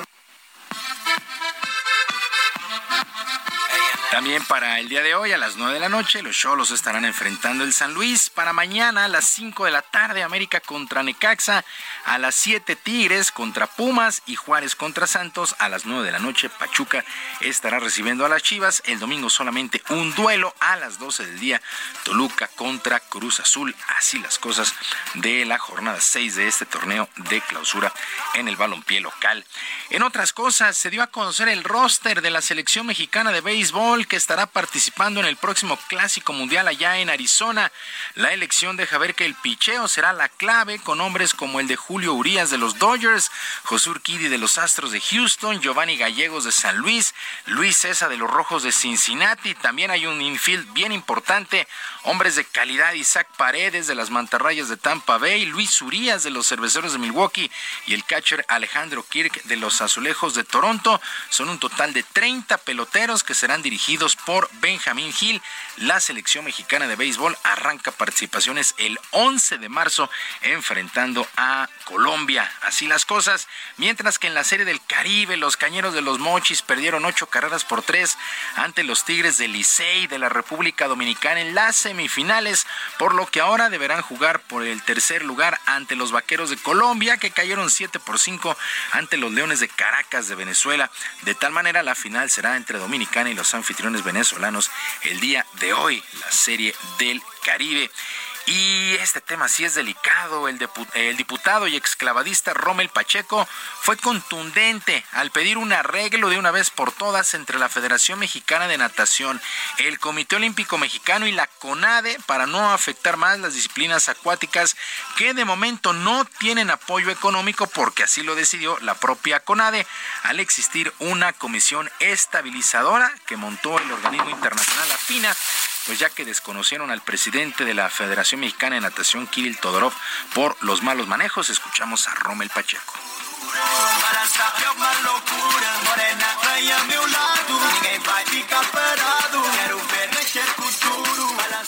Al Comité Olímpico Mexicano, a la CONADE, a, la Comisión Nacional de Cultura Física y Deporte para entablar el diálogo, para buscar la mejor solución en beneficio de los deportistas. También así a la Federación Mexicana de Natación, que si bien es un ente colaborador del Estado y recibe recursos del gobierno federal, que pongan el beneficio de los deportistas primero antes de beneficios personales.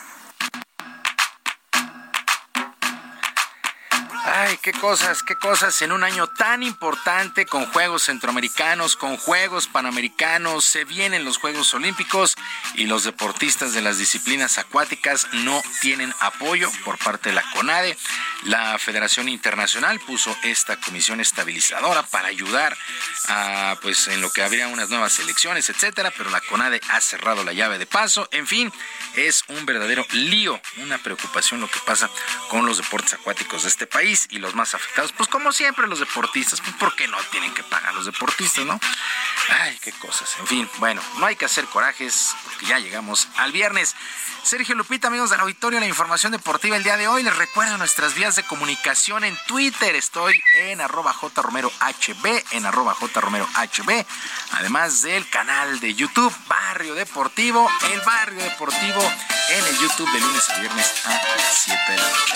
Que tengan un extraordinario fin de semana y que por supuesto sus equipos ganen. Gracias, mi querido Julio. Buen fin de semana. Buenos días. Buenos días.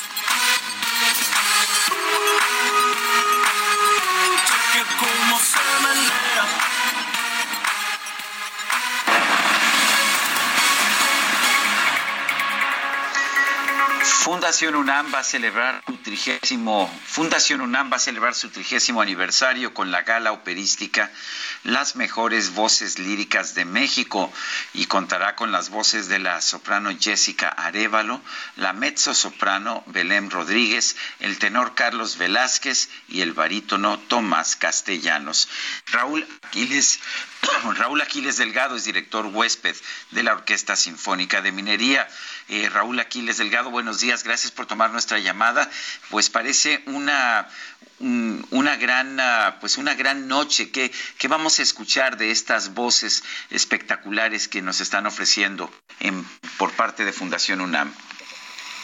Hola, buen día. Primero que nada, agradecerles por la, por la invitación y agradecerle a todo el auditorio por, por, por estar atentos a esta, a esta invitación. Pues eh, como, como dices, estamos celebrando los 30 años de la Fundación UNAM y la, para la Orquesta Sinfónica de Minería es, es un gran honor eh, estar invitados en esta, en esta celebración. Vamos a, escuchar música de la, del más alto nivel, eh, áreas de ópera de- del repertorio universal de que cualquier orquesta del mundo interpreta, así que sé que lo van a disfrutar. Eh, Raúl, ¿y qué temas se interpretan? ¿Cuáles fueron las elecciones? ¿Qué es lo que va a poder disfrutar quien asista? Bueno, la, la selección se hizo conjuntamente con la maestra Teresa Rodríguez, vocal coach eh, reconocida internacionalmente, y vamos, eh, eh, dividimos el programa en tres partes. La primera parte, una parte de ópera francesa, la parte central del programa, eh, ópera italiana, de Verdi, Leoncavallo, Rossini, Bellini, y cerramos con una parte de opereta, ópera cómica, algo un poquito más divertido, más ligero. Eh, o sea que, bueno, pero, pero va a ser bastante, bastante variado. ¿Cómo escogieron a las voces que van a participar? Con la maestra Teresa, que, como dije antes es una vocal coach reconocidísima. Ella propuso a, estos eh, jóvenes cantantes y por supuesto que la, la- Orquesta Sinfónica de Minería estuvo totalmente, totalmente de acuerdo. Son, son unas voces con una proyección eh, no solo nacional sino internacional que hay que apoyar. Así que bueno, eh, eh, sé, sé que van a, a disfrutar de estos cantantes. Bueno, entonces, Raúl, ¿cuándo es. ¿cuándo es la invitación? Los conciertos van a ser el lunes 13, martes 14 y miércoles 15 de febrero a las 20 horas en la sala Nezahualcóyotl del Centro Cultural Universitario. Pues, director huésped de la Orquesta Sinfónica de Minería, gracias por conversar con nosotros. Gracias a ustedes. Bueno, pues bueno, son hay que ir las nueve con disfrutar. 22 mi- Claro que sí, me, me parece una, un- una gran presentación y bueno, pues hay que escuchar a estas voces jóvenes también, eh, estas voces jóvenes que están empezando a surgir. Pero en fin, adelante Lupita. Oye, y tenemos dos pases dobles, ¿verdad? ¿No? ¿No tenemos dos pases dobles? Ah, y, y bueno, pues eh, eh, vamos a, a- ahí por, eh, nos eh, habían mencionado que teníamos dos pases dobles, pero vamos a investigar bien para que nuestros amigos se puedan ir a disfrutar de este espectáculo. Bueno, por unanimidad el Senado avaló una reforma a la Ley Federal del Trabajo para que los trabajadores puedan tener un día de permiso con goce de sueldo para dedicarlo a revisiones a fin de prevenir posibles temas relacionados con cáncer. En sesión ordinaria, el Pleno de los Legisladores avaló el proyecto de decreto que adiciona un artículo, el 75 bis, a la Ley Federal del Trabajo y un artículo 31 bis a la Ley Federal de los Trabajadores al Servicio del Estado reglamentaria de apartado B del artículo 123 constitucional. Con eso, todas las personas trabajadoras gozarán del permiso de un día al año con goce de salario íntegro para someterse a la realización de estudios médicos de detección oportuna del cáncer, particularmente cérvico-uterino, de mama o de próstata, así como de otras enfermedades crónicas que determine la Secretaría de Salud. ¿Cómo la ve? Pues ahí está la propuesta. Bueno, pues es, es una propuesta que ten- tendremos que tendremos que ver y cómo se va a aplicar también, por supuesto. Son las 9 de la mañana con 24 minutos. Le recuerdo nuestro número para que nos mande mensajes de WhatsApp es el 5 20 10 96 47 repito 55 20 10 96 47 vamos a una pausa y regresamos aquí al Heraldo Radio con Guadalupe Juárez y Sergio Sarmiento Be.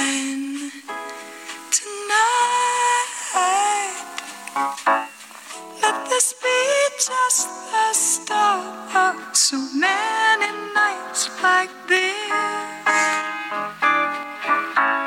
Let's take our lovers' vow and then seal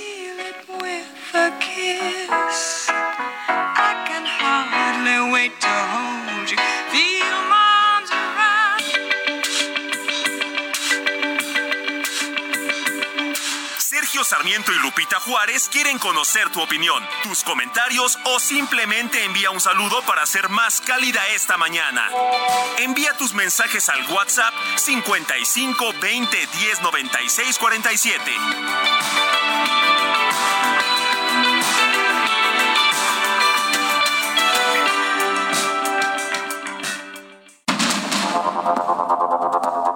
Regresamos con Sergio Sarmiento y Lupita Juárez por el Heraldo Radio.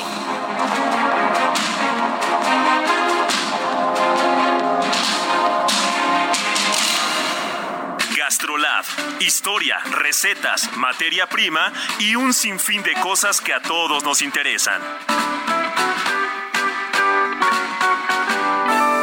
Amigos del Heraldo Radio, soy el chef Israel Arechiga de Gastrolab y hemos andado muy italianos debido a que la semana pasada celebramos el Día Mundial de la Pizza. Pero ahora traigo una receta para hacer una lasaña en sartén. Así que si creían que se requería un molde muy particular o que necesariamente tenemos que tener un horno muy especial para hacer una buena lasaña, están equivocados. Los ingredientes son un kilo de carne molida de res, pero puede ser mitad de res y mitad de cerdo. Es importante que tenga un poquito de grasa la carne molida porque eso le va a dar mucho sabor a la preparación. Media cebolla blanca, dos dientes de ajo, una taza de puré de tomate, consomé de pollo, que ya hemos dado la receta anteriormente, con un litro es suficiente, orégano, hojitas de laurel con tres o cuatro, pasta para lasaña, que hay que cocinarla antes, sal, pimienta, y ahora sí vamos a poner manos a la obra. Fundamental que la cebolla y el ajo se citronen muy bien a fuego medio y después a fuego alto agregamos la carne de res o la carne de res y cerdo. Y lo que sigue es ir a gastrolabweb.com y acabar la receta completa.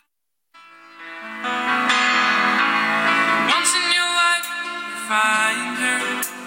Someone who turns your heart around,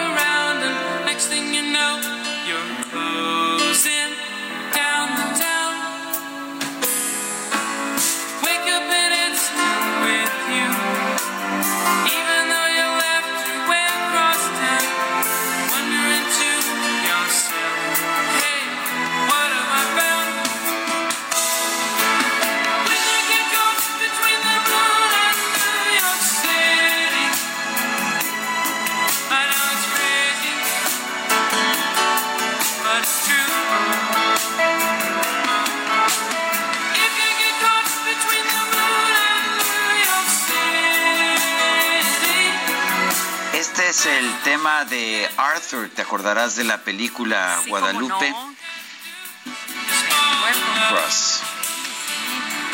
Estamos escuchando a Burt Bacharach. Ayer falleció este gran compositor estadounidense, tenía 94 años.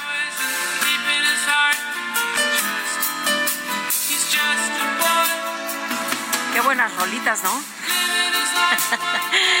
Son muchos, sí. Sí, todo el mundo dice que está muy contento con estas canciones. Oye, nos eh, comenta Fer un gran saludo y un abrazo muy fuerte a los mejores, mejores noticieros y a los mejores reporteros de todo México. Ustedes sí saben dar las noticias con, eh, dice, con el sentido de responsabilidad. Dios me los bendiga. Eh, dice, eh, gracias Sergio, gracias Lupita, Dios los cuide. Muchas gracias, licenciado Fer. Dice otra persona, señora Lupita y señor Sarmiento, muy agradable escucharlos. Ni para qué preguntarse a dónde están los fondos e instancias y programas corruptos de los neoliberales acarreos y gratificaciones a porristas de la 4T y también con rumbo a La Habana a mantener a sus líderes inspiradores. Saludos, Arnold. Y buenos días, al pendiente de los boletos para la celebración de los 30 años de la Fundación UNAM. Son dos pases dobles para el 14 de febrero. Nos eh, pueden mandar un WhatsApp con su nombre completo al 552010 9647. Y nos dice una persona que no nos dice su nombre, eh, qué buenas canciones, conocía todas, pero no sabían. Ah, no, ya, perdón. E- ¿Eres o, o es este Es, si Car- eres tú? es Carlita, ¿no? Es Carlita, Carlita. Qué buenas canciones. Conocía todas, pero no sabía que eran de él, de Burt Bacharach. Con esta canción compruebo que soy de otra época. Sí, ya vi que es nuestra productora. Pero, oye, pero pone soy yo y nos quedamos en las mismas.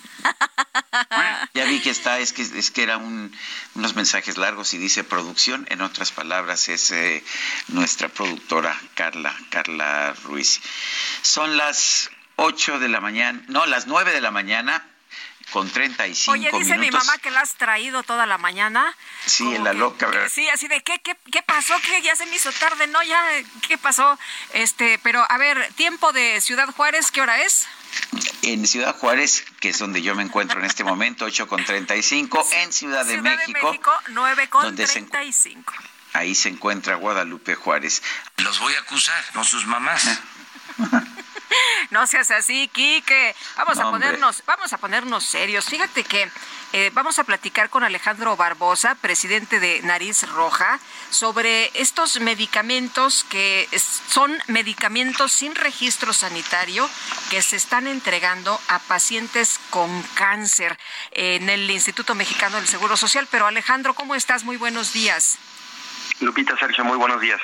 Oye, cuéntanos de esta situación, ¿qué es lo que está pasando? Sí, mira, Lupita, Sergio, hace algunas semanas padres de familia nos hicieron favor de compartirnos que les estaban cambiando un producto que se que la sal es la mercaptopurina. Tradicionalmente es un medicamento de nombre purinetol que tiene registro sanitario en nuestro país desde hace muchos años. Nos hacen saber esto y pues nos llama la atención porque están cambiando el producto si sí hay del que está autorizado en el mercado. Nos ponemos a investigar y nos damos cuenta que este producto que está distribuyendo el instituto no cuenta con registro sanitario ante COFEPRIS y en las órdenes de compra, que fue una asignación directa, es un producto caro. Esto está más arriba del costo de lo que cuesta el tradicional, que sí tiene autorización de COFEPRIS. Más allá de estos temas, a nosotros nos preocupa mucho como sociedad civil la seguridad con la que se está atendiendo a nuestros niños, ministrando. El decir que hay un 100% de abasto no significa que tengamos productos de calidad. El, el, entonces lo que nos dices es que están comprando un producto que no tiene registro sanitario, pero que además cuesta más caro. ¿Esto es producto de la licitación que se hizo recientemente? No, Sergio, de hecho esta es una compra asignación directa, cosa que también genera Eso mucho es. ruido, porque estamos de acuerdo que si a una empresa ya se le asignó la compra, ¿por qué le están comprando a otra empresa de manera, este, pues, de por asignación directa? Alejandro, ¿y qué, qué piensan ustedes qué es lo que está ocurriendo? ¿Por qué se está distribuyendo de esta manera estos medicamentos que no tienen registro sanitario y que se están entregando a los pacientes? Esa es la pregunta que le estamos haciendo al Instituto Mexicano del Seguro Social, que nos merece todo el respeto del mundo. Es una gran institución que nos preocupa que esté cayendo en estas eh, acciones que, pues, la verdad generan mucha incertidumbre en los padres de familia, porque, como decimos los psicólogos, no solamente es ver el árbol que ahorita estamos viendo, sino es ver todo el, bosque y darnos cuenta que entre toda la gama de productos, ¿cuántos más están en esta situación? ¿Cuántos más no tienen registro sanitario? ¿Y con cuántos no contamos con la seguridad para la atención de los niños que están con una enfermedad que es crónica degenerativa y que puede causarles la muerte? O sea, bueno, la verdad es que es inquietante. En términos de abasto, ¿cómo, cómo va la situación? Sé que ustedes mantienen un monitoreo importante. Es un tema interesante, Sergio, porque cuando el presidente dice que el 100% está cubierto, la pregunta es quién puso el 100%. Por ejemplo, en Chihuahua, el 70% del producto que está en el hospital infantil lo puso en las organizaciones civiles. en Jalisco, hace tiempo, todavía ahorita ya hay un trabajo de, de parte de la autoridad estatal que es muy bueno, pero previo al tema del desabasto, el porcentaje mayor lo teníamos las ONGs y así en gran parte del país. Hoy en la realidad yo creo que estamos hablando de un 70-80% de abasto a nivel nacional en general. Eh, a- Alejandro, ¿es peligroso no tener registro sanitario, distribuir un medicamento sin registro sanitario? Sí, porque no tenemos la certeza de la calidad del producto. Si el juez, en este caso que es COFEPRIS, no avala que estos productos cuentan con las medidas de seguridad para el paciente, para quien lo va a consumir, pues la verdad es que sí, para nosotros nos genera mucha incertidumbre. No somos laboratorio para poderte decir que es bueno o es malo. Creo que para eso la autoridad competente que es COFEPRIS tiene que hacer su labor y si está permitiendo que la autoridad, que en este caso es el Instituto Mexicano del Seguro Social, lo esté distribuyendo, pues creo que tienen algo que aclararle a la comunidad y sobre todo a los padres y a los adultos con cáncer que están consumiendo ya este producto desde hace semanas. Pues me, me, me preocupa realmente. ¿Ves alguna solución? Este, ¿Cómo se hacía esto en el pasado? ¿Teníamos ese tipo de circunstancias en el pasado? No, no tengo yo en los 13 años que tenemos como organización, no tengo un referente de que hayamos tenido que hacer lo que hoy les comparto. Eh, los padres en organizaciones civiles lo que hicieron fue intercambiarles ese producto que los padres les brincó por la calidad, por la por la cajita la presentación, por el producto que sí está autorizado. La organización que nos hizo favor de pasarnos el medicamento le dio el medicamento, digamos el autorizado y nos dieron el que no y ya lo mandamos a un laboratorio a revisar creo que es la única forma de generarle seguridad a los padres, de decirles por lo menos lo que están consumiendo, pues no les va a hacer mal, ¿no? Simplemente es un cambio de marca, pero creo que antes de todo esto, creo que la autoridad hoy debe de transparentar y decir que todo lo que traen de Turquía, Corea, Argentina, etcétera, eh, son productos de calidad. Y esto desafortunadamente los pone en la bandeja de la duda. Oye, ¿y ustedes eh, han eh, eh, revisado el medicamento? ¿Ustedes por su cuenta han hecho el análisis de estos medicamentos? Está ahorita en un laboratorio, Lupita. De hecho, la cajita que nos hicieron favor de enviarnos ya está ahorita en revisión. No tenemos todavía el resultado. Deseamos de corazón que el producto no tenga ningún problema porque pues esto implica haber afectado la salud de alguien. Ojalá que no. Este, ojalá que solamente quede en un tema administrativo, en un error de no haber dado de alta el producto y que pues solucionen el problema, porque aquí hay un tema interesante, Sergio Lupita. El producto autorizado está a la venta en cualquier farmacia. O sea, no hay desabasto y tampoco es un tema de costo. La pregunta es por qué compraron un medicamento cuando sí hay el que está autorizado y aparte es más barato. Muy bien, No pues. entendemos. Alejandro, gracias por la información y en cuanto tengan el reporte, ojalá nos, los, eh, nos lo pudieras compartir. Podemos Será un gusto, Sergio Lupita. Gracias por Gracias. permitirnos compartir. Gracias a ti, Alejandro Barbosa, presidente de Nariz Roja. Un juez federal rechazó la petición de la Cámara Nacional de la Industria de Restaurantes para suspender provisionalmente la orden presidencial que prohíbe servir alimentos y bebidas en zonas para fumar. Es una orden que está vigente desde el 15 de enero. Germán González es presidente de la Cámara Nacional de la Industria de Restaurantes, la CANIRAC. Eh, Germán, ¿Qué significa esta negativa a otorgar la suspensión provisional y van a seguir peleando ustedes? Gracias por la entrevista, un gusto estar en el programa. Mira, lo que lo que está sucediendo es, como saben, se publicó un reglamento, el reglamento tiene muchas fallas de legalidad, de jerarquía de leyes, de debido proceso, y nosotros estamos justo atacando esas este pues fallas que, que se hicieron en este para este reglamento, ¿no? Y eh, tenemos como como industria dos grandes líneas.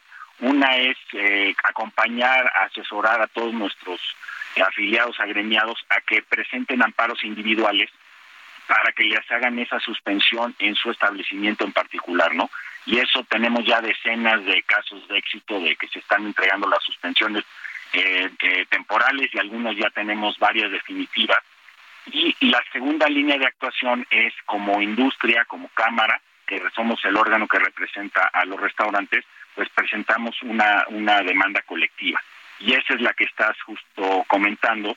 Ahí les pedimos, le pedimos al juez que eh, atienda nuestras, eh, pues nuestros argumentos y que nos diera la suspensión de la aplicación de la ley a nosotros y por ende a nuestros afiliados. Eso es lo que no nos dio y ahorita vamos a presentar el recurso de la queja ante un tribunal colegiado para que escuchen nuestros argumentos. El, siempre en estos temas de salud pública hay, hay, hay siempre mucho cuidado en decir, oye, para que mejor no suspendo la aplicación de la ley porque puede afectar a alguien a la salud.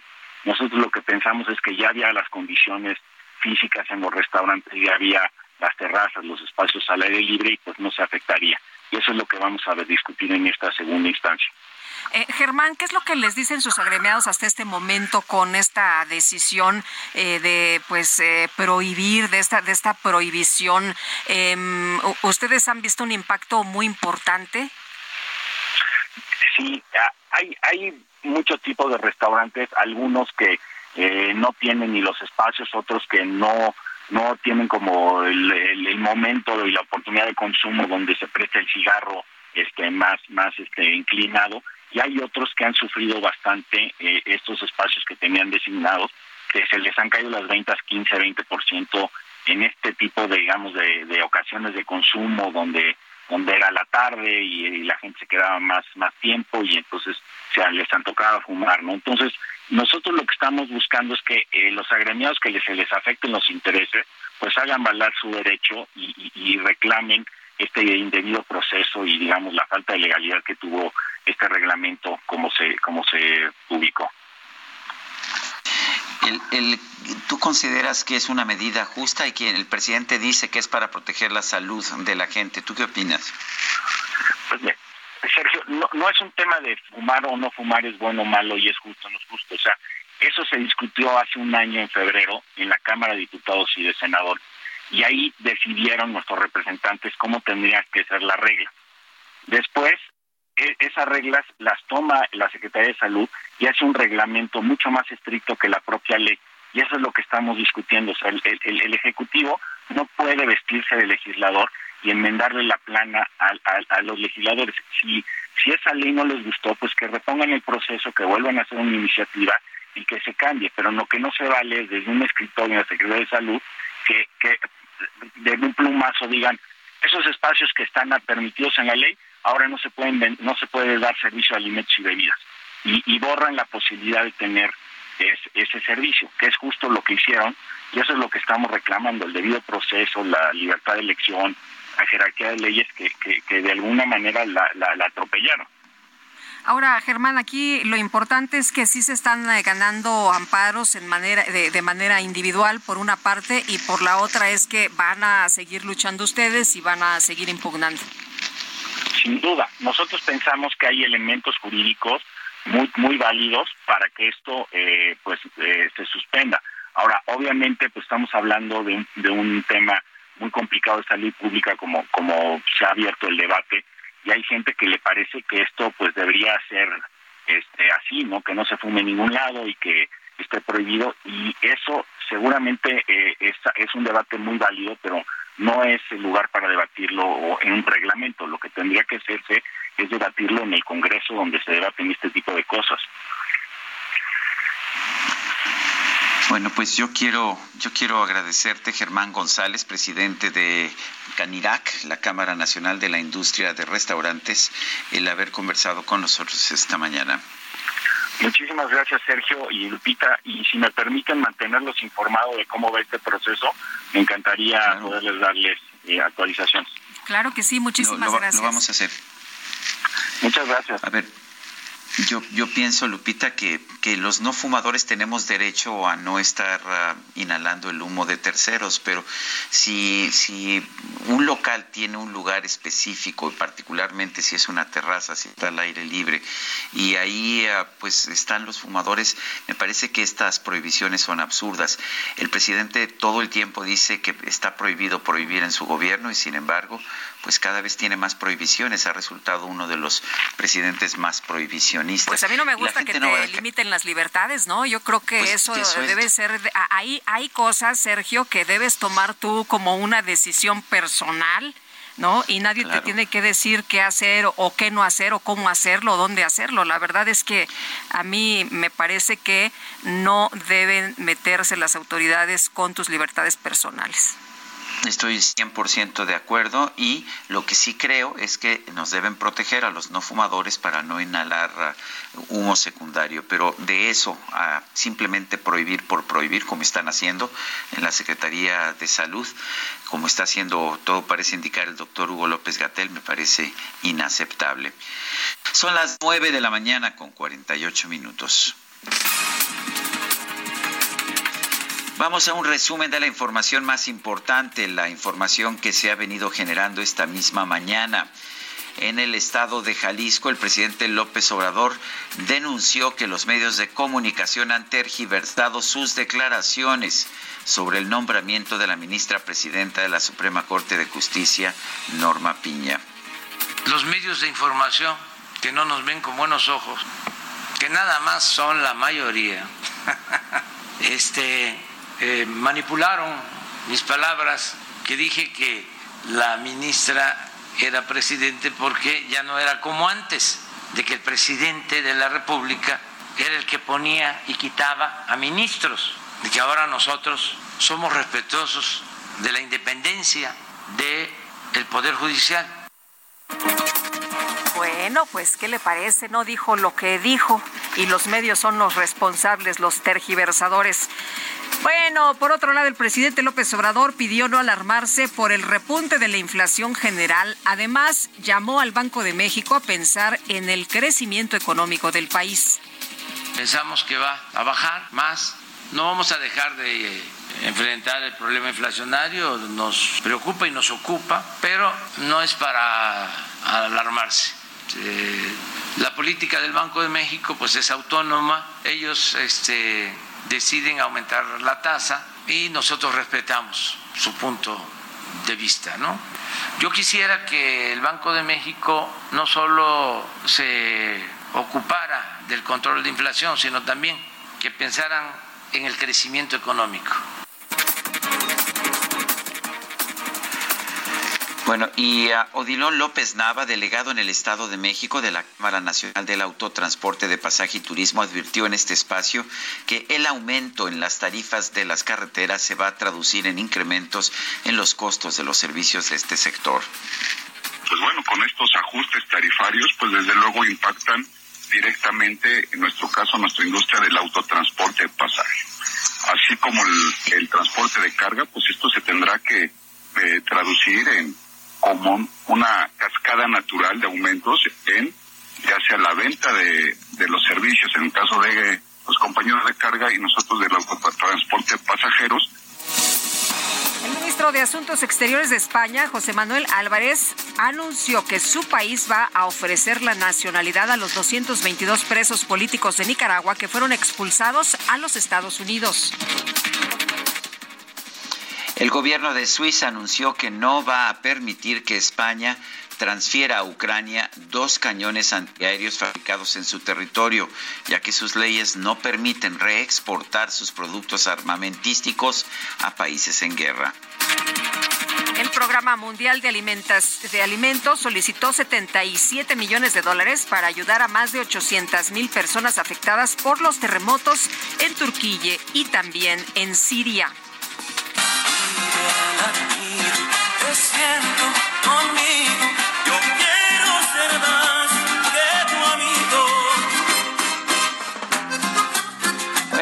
En Singapur un hombre llamado Kaushigan presentó una demanda por 2.3 millones de dólares en contra de una joven que supuestamente incumplió un acuerdo para formalizar su noviazgo después de cuatro años de amistad. Kaushigan exige esa cantidad por el trauma emocional, el tiempo y el dinero que invirtió en la relación, ya que la muchacha nunca lo vio como algo más que un amigo. Es un secreto que tan solo quiero compartir con esos ojos que han dado Y Alan Rodríguez nos tiene información esta mañana. Alan, ¿cómo te va? Buenos días. Buenos días, aún tenemos el bloqueo en el cruce del eje 3 Sur, la avenida Baja California y la avenida Cuauhtémoc, esto frente al Centro Médico Siglo XXI. Ninguna autoridad se ha presentado para dialogar con los comerciantes quienes se encuentran inconformes porque el día de hoy no se les permitió su instalación en el Jardín Ramón López Velarde. Esto genera bastante afectación para todas las personas que se desplazan tanto al sur como hacia la zona poniente de la capital y como alternativa le estamos dando en estos momentos la avenida Chapultepec para llegar hacia la zona poniente, incorporarse hacia la zona de la avenida de los insurgentes o bien la avenida Doctor José María Bertis que le estará permitiendo llegar hacia la zona sur de la Ciudad de México. Es el reporte que tenemos. Muy bien, muchas gracias, Alan. Muy buenos días. Estamos al pendiente, excelente día. Hasta luego. ¿Y qué crees, Guadalupe? ¿Qué pasó? Pues eh, según mi reloj, aquí en este en Ciudad Juárez son las 8.54, pero en la Ciudad de México ya son las significa- 9.54, que ya se nos acabó el noticiero y la semana también, Guadalupe. Me parece muy bien. Vámonos entonces, que la pasen todos muy bien, disfruten este día y nos escuchamos el próximo lunes. Hasta el lunes, gracias de todo corazón. Hasta la vista, baby.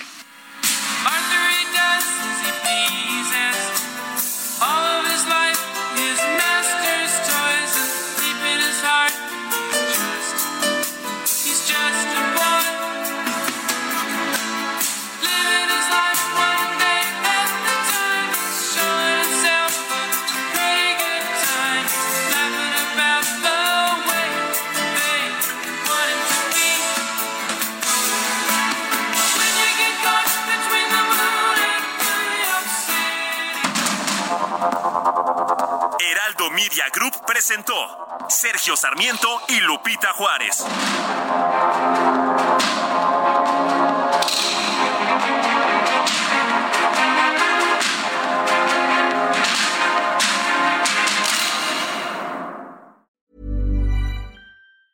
Hey, it's Danny Pellegrino from Everything Iconic.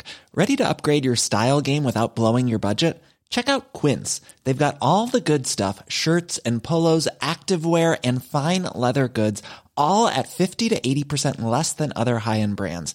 And the best part? They're all about safe, ethical, and responsible manufacturing. Get that luxury vibe without the luxury price tag. Hit up quince.com slash upgrade for free shipping and 365 day returns on your next order. That's quince.com slash upgrade.